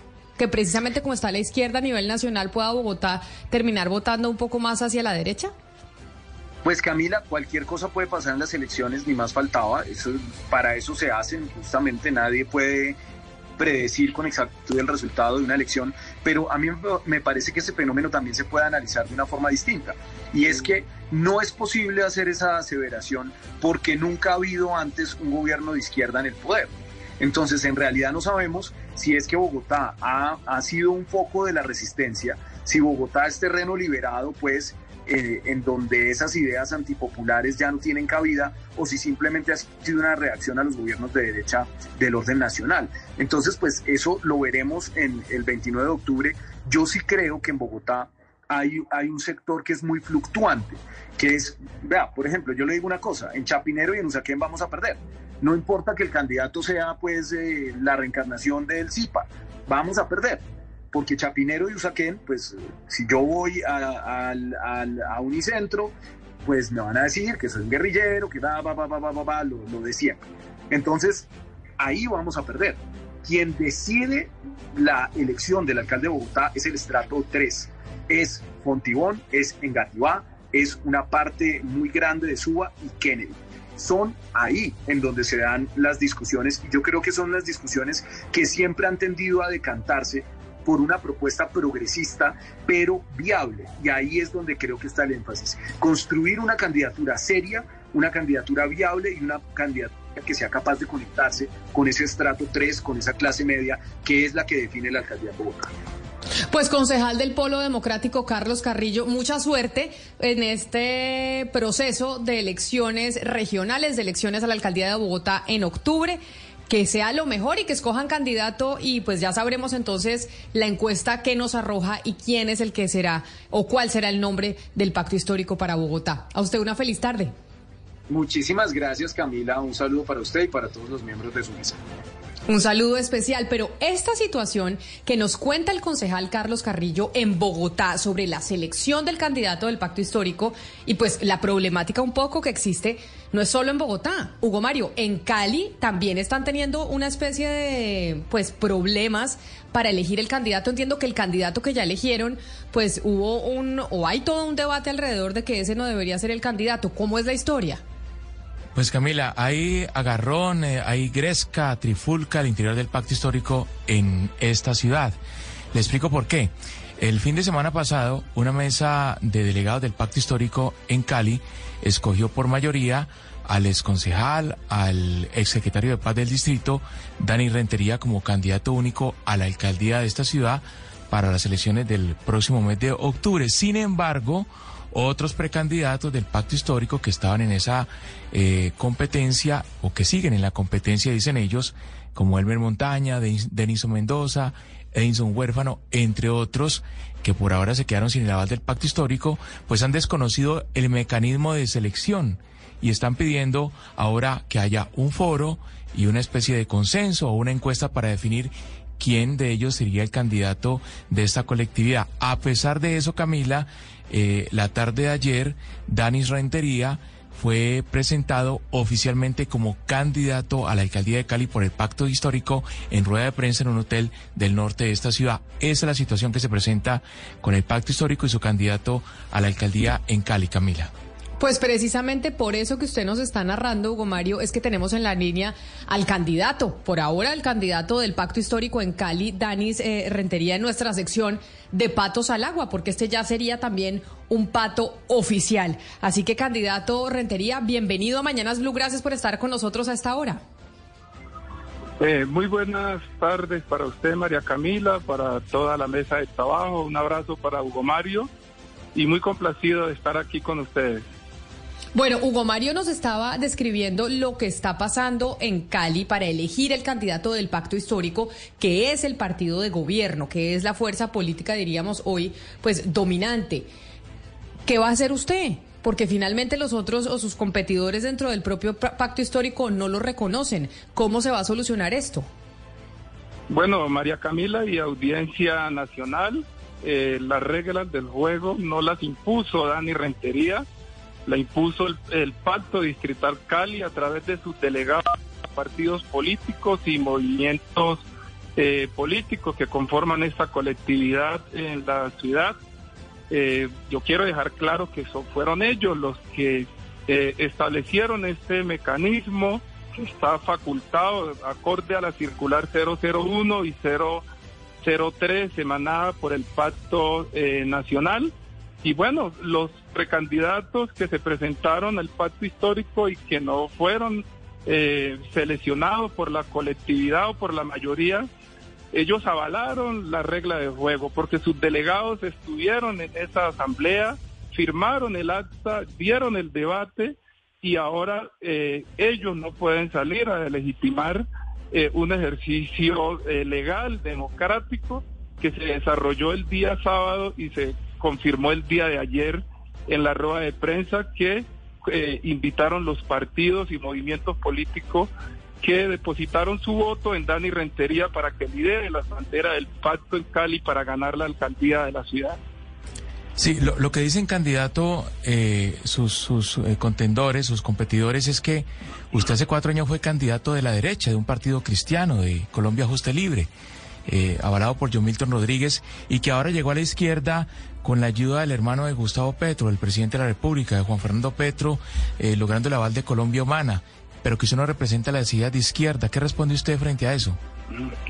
Bueno, lo que lo primero que hay que decirle a, los a los precandidatos y a la opinión pública es que los que el país está pasando por un momento de transición y eso tenemos que entenderlo, o sea, un momento de transición donde es militares eh, de la reserva activa que acompañamos el proyecto del cambio del hoy presidente Gustavo Petro y la señora vicepresidenta Francia Marque, hemos venido trabajando en un proyecto con partidos tradicionales de la izquierda de lucha, tradicionales en nuestro país, como el partido La UP, el Partido Comunista, el Partido de los Trabajadores, el Partido Esperanza Democrática, la misma Colombia Humana, con un trabajo desde el año pasado mesas de diálogo, en mesas, en, un proyecto de transición para sacar a Cali adelante.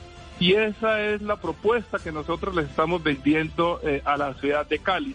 Y ahora yo, bien yo digo, hay algunos precandidatos que dicen que son de la izquierda y yo los he invitado que el debate debe ser, si ellos son de la izquierda, ¿por qué estos partidos de izquierda tradicional, por qué no los están apoyando a ellos y están apoyando a un ex militar están apoyando, ¿sí? Yo no niego que Colombia Justa me dio el aval para participar en las elecciones eh, del año 2019. Yo no lo niego, pero también tengo que decirlo. Este hombre negro de la Colombia profunda, de Río Bebará, de las selvas del Chocó, que viene a camino buscando oportunidades a mí no me ha tocado otro, otra oportunidad, sino es tocar puerta a ver dónde me dan la oportunidad para participar en la democracia de mi país. Y en el 2019 todos los partidos me negaron el aval. Solicité, toqué puertas y el único partido que me dio la oportunidad de participar en esta en esas elecciones del 2019 fue Colombia Justa Libre, pero eso no quiere decir que Dani Rentería sea un hombre de derecha. Yo soy un hombre progresista y así lo conoce Cali. Así he hecho mis acciones durante mis 39 años de trabajo en lo público, mis 24 años en el ejército y los 15 años que llevo en lo público como concejal de Cali, como director de fomento de Coldeporte y como secretario de Paz y Cultura de la ciudad de Cali. Candidato, escuchando lo que usted nos dice, diciendo venimos haciendo política y estamos comprometidos con el proyecto de Gustavo Petro y la vicepresidenta Francia Márquez y ya como el candidato oficial del pacto histórico en Cali, pues a pesar de los problemas que nos explicaba Hugo Mario al principio, Conociendo usted al pacto histórico, ¿qué es lo que está pasando? Porque, porque mire que esto no solo en Cali, ahorita estábamos hablando con el concejal Carlos Carrillo en Bogotá, en donde también hay una especie de diferencias para la escogencia del candidato. ¿Qué es lo, qué es lo, qué es lo que está pasando dentro del movimiento que se están volviendo un 8 para las elecciones regionales de octubre? Yo, yo pienso, que como todo proceso, como todo proyecto, siempre hay intereses. Yo en especial respeto esa postura de mis compañeros que se presentaron a ser candidatos para el pacto histórico. Y lo que yo he venido haciendo el llamado desde el mismo día sábado es decirles a ellos, pasemos la página del día sábado y venga a, una mesa, venga a una mesa de construcción, venga, eh, hagamos este proyecto del cambio que necesita nuestra ciudad de Cali Y esa es la invitación que yo les estoy haciendo eh, a mis compañeros eh, que se presentaron sus candidaturas al pacto histórico y que no fueron elegidos en esa asamblea del sábado pasado. Seguimos en esa disposición del diálogo y construcción y no vamos a descansar hasta que los compañeros, si su propósito es trabajar por Cali, si su amor es por Cali, si su amor es por el cambio de la ciudad, no, no descansaré en ese propósito de que nos sentemos en esa mesa a construir ese proyecto que necesita la ciudad. Usted, usted candidato viene a ser el secretario de Paz y Cultura Ciudadana de, de la administración de Jorge Iván Ospina, un alcalde que según todas las encuestas va a terminar con una imagen muy desfavorable. Eh, creo que la ciudad no le está reconociendo la gestión de acuerdo a esas encuestas. ¿Usted no cree que le van a cobrar eso en campaña? Que el hecho de ser parte del equipo Ospina lo van a asociar usted con su administración y con su gestión? Eh, Hugo Mario, no, Cali me conoce. Yo agradezco a Jorge Iván que me dio la oportunidad como secretario de paz para trabajar por Cali, pero también tengo que decirlo que yo no hago parte del equipo político de Jorge Iván Ospina, de su, de su equipo cercano. En el 2019, diciembre del 2019, Jorge Iván Ospina me invita para que lo acompañe en su gobierno, sabiendo de que fuimos, él fue candidato y yo también fui candidato en, en esa oportunidad. Y Cali sabe cómo fueron mis acciones como secretario de paz en los momentos más difíciles que vivió la ciudad, que fue la pandemia del COVID-19 y el estallido social, eh, que Cali fue el epicentro. Cali sabe que mi, mi filosofía, mi visión política, mi visión de lo público no está asociado con lo del señor Jorge Iván. Señor Rentería, perdóneme lo interrumpo, pero es que la verdad aquí me tiene un poco sorprendida que usted dice, oiga, yo fui, me dio la aval justa libres, pero yo no soy de derecha, sino que es que el único que me dio aval. Eh, yo trabajé con Jorge Iván Ospina, pero no es que yo sea como él, sino que es que ahí tenía una oportunidad para trabajar por Cali. Entonces ahorita que usted se presenta, eso quiere presentar por el pacto histórico, ¿qué garantía tiene la gente de que usted realmente sí comulga con las ideas del pacto histórico o, finalmente usted qué viene siendo? Eh, María Camila, mis acciones, es que yo, la, o sea, el progresismo no es de palabra, el progresismo son con acciones. Y en lo público, María Camila, mis acciones que he hecho como servidor público, como gerente público, son de progresistas. Y por eso, María Camila, reitero, por eso partidos hoy como la UP, el Partido Comunista, el Partido de los Trabajadores Colombianos, reconocen mis acciones como servidor público, que no es una postura de derecha, que no es una postura de izquierda, sino que es una postura de progresista, y por eso ellos están acompañando este proyecto de Dani Rentería a la alcaldía de Cali por el pacto histórico. Pues es el candidato del pacto histórico en Cali, aquí en nuestra sección de Patos al Agua, el concejal Daris Rentería. Candidato Rentería, mil gracias a usted también por estar hoy con nosotros aquí, en donde retomamos esta sección con miras a las elecciones de octubre, que se escogen alcaldes, gobernadores, diputados, concejales. Mil gracias por haber estado aquí en Mañanas Blue. Gracias a usted, María Camila, Hugo Mario, un abrazo por la invitación y aquí siempre estaremos prestos para informarle a la opinión pública los avances de nuestra candidatura a la alcaldía de Cali por el pacto histórico. Claro que sí. Un saludo especial. Hugo Mario, ya es oficial la, em, la, candidatura del pacto histórico del señor Rentería, es decir, ese ya es el candidato, porque lo que estamos viendo es que de verdad se están volviendo un ocho en el pacto histórico para escoger los candidatos. Sí, sí. No, pues ayer en rueda de prensa ya Camila, digamos que fue presentado oficialmente como el candidato de, del Pacto Histórico para la Alcaldía de Cali, pero estamos viendo comunicaciones de congresistas e incluso del departamento como Alejandro Campo pidiendo consenso, pidiendo encuesta. Parece que también hay congresistas que quieren desconocer la, la, la designación de Dani Rentería como candidato único de ese par, de, del Pacto Histórico. Entonces, eh, pues no sé, no sé qué va a pasar de aquí a, a la próxima semana, Camila, frente al tema. Pues es que sí, no tengo ni idea, Claudia, pero lo que sí es cierto es que aquí hablábamos con Catherine Jubinao empezando la semana el lunes y ella decía cuando le preguntábamos por el pacto histórico y lo decía de manera muy tajante, decía, no tienen ni idea qué van a hacer en elecciones. Yo estoy por creer que lo que decía la representante Jubinao del Partido Verde sí puede tener un poquito de razón, es que se ve la cosa complicada dentro del pacto histórico para los candidatos. Y sabe que, Camila, que uno piensa, hombre, tantos años eh, las personas que, que, con esta ideología, así se llamara antes de otra manera el partido o los movimientos, pretendiendo y queriendo y luchando para llegar al poder. Y en el momento en que llegan al poder, no tienen un plan para seguir cohesionados y para poderle, poder seguir, seguir siendo una opción para los votantes. Eso me parece francamente sorprendente. Claudia, y lo otro es que no hay liderazgo, Camila. O sea, uno no ve un liderazgo en, eh, a nivel regional del pacto histórico. Bogotá, obviamente, la figura de Petro es, gigantesca, pero usted va a la, región, a los departamentos, y usted ve que no, ese liderazgo no se trabajó.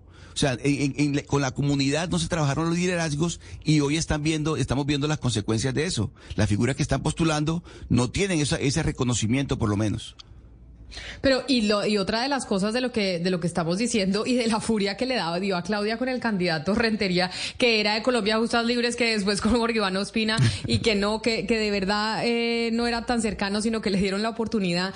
Pues eso es lo que pasa con la fábrica de avales. Y ahora Claudia que tenemos una cantidad de partidos que ha avalado el Consejo Nacional Electoral ahorita lo que hay es avales para entregar. O sea si usted no le sirve en un partido le entregan en el otro porque cuántos partidos tenemos ya como 33 más o menos es lo que tenemos no, hoy no, en el país ni la llevo porque es que uno se, se desubica todos los días. Pero sabe que con eso, Camila, yo lo que quisiera es dejar una reflexión para nosotros los votantes y es no es sola, porque ellos defienden mucho, miren nuestro programa de gobierno, pero es que el programa de gobierno no es lo que hace realmente después eh, un ejecutivo, porque pues no se puede hacer todo, porque ofreció cosas que no podía cumplir, porque no había presupuesto, porque tiene que concertar, eh, porque hay otros poderes, etcétera. Es también la personalidad de, de, los candidatos, es también su historial. Y por ejemplo, esto de que un día me junto a, Colombia Justa Libres, otro día me junto a Jorge Iván Ospina, otro día me junto con el Pacto Histórico, pues a mí francamente me parece parece sospechoso. Pues hoy eh, quisimos hacer esta sección de patos al agua porque, bueno, seguimos calentando motores con miras a las elecciones regionales de octubre, muchos poniendo ya sus planes y sus proyectos de trabajo sobre la mesa y al final tendremos que definir nosotros y pues ustedes, los ciudadanos. A ustedes mil gracias por haber estado hoy aquí en Mañanas Blue. Sigan conectados con nuestros compañeros de Meridiano y mañana nos volvemos a encontrar en la media mañana. En Mañanas Blue. Patos al agua.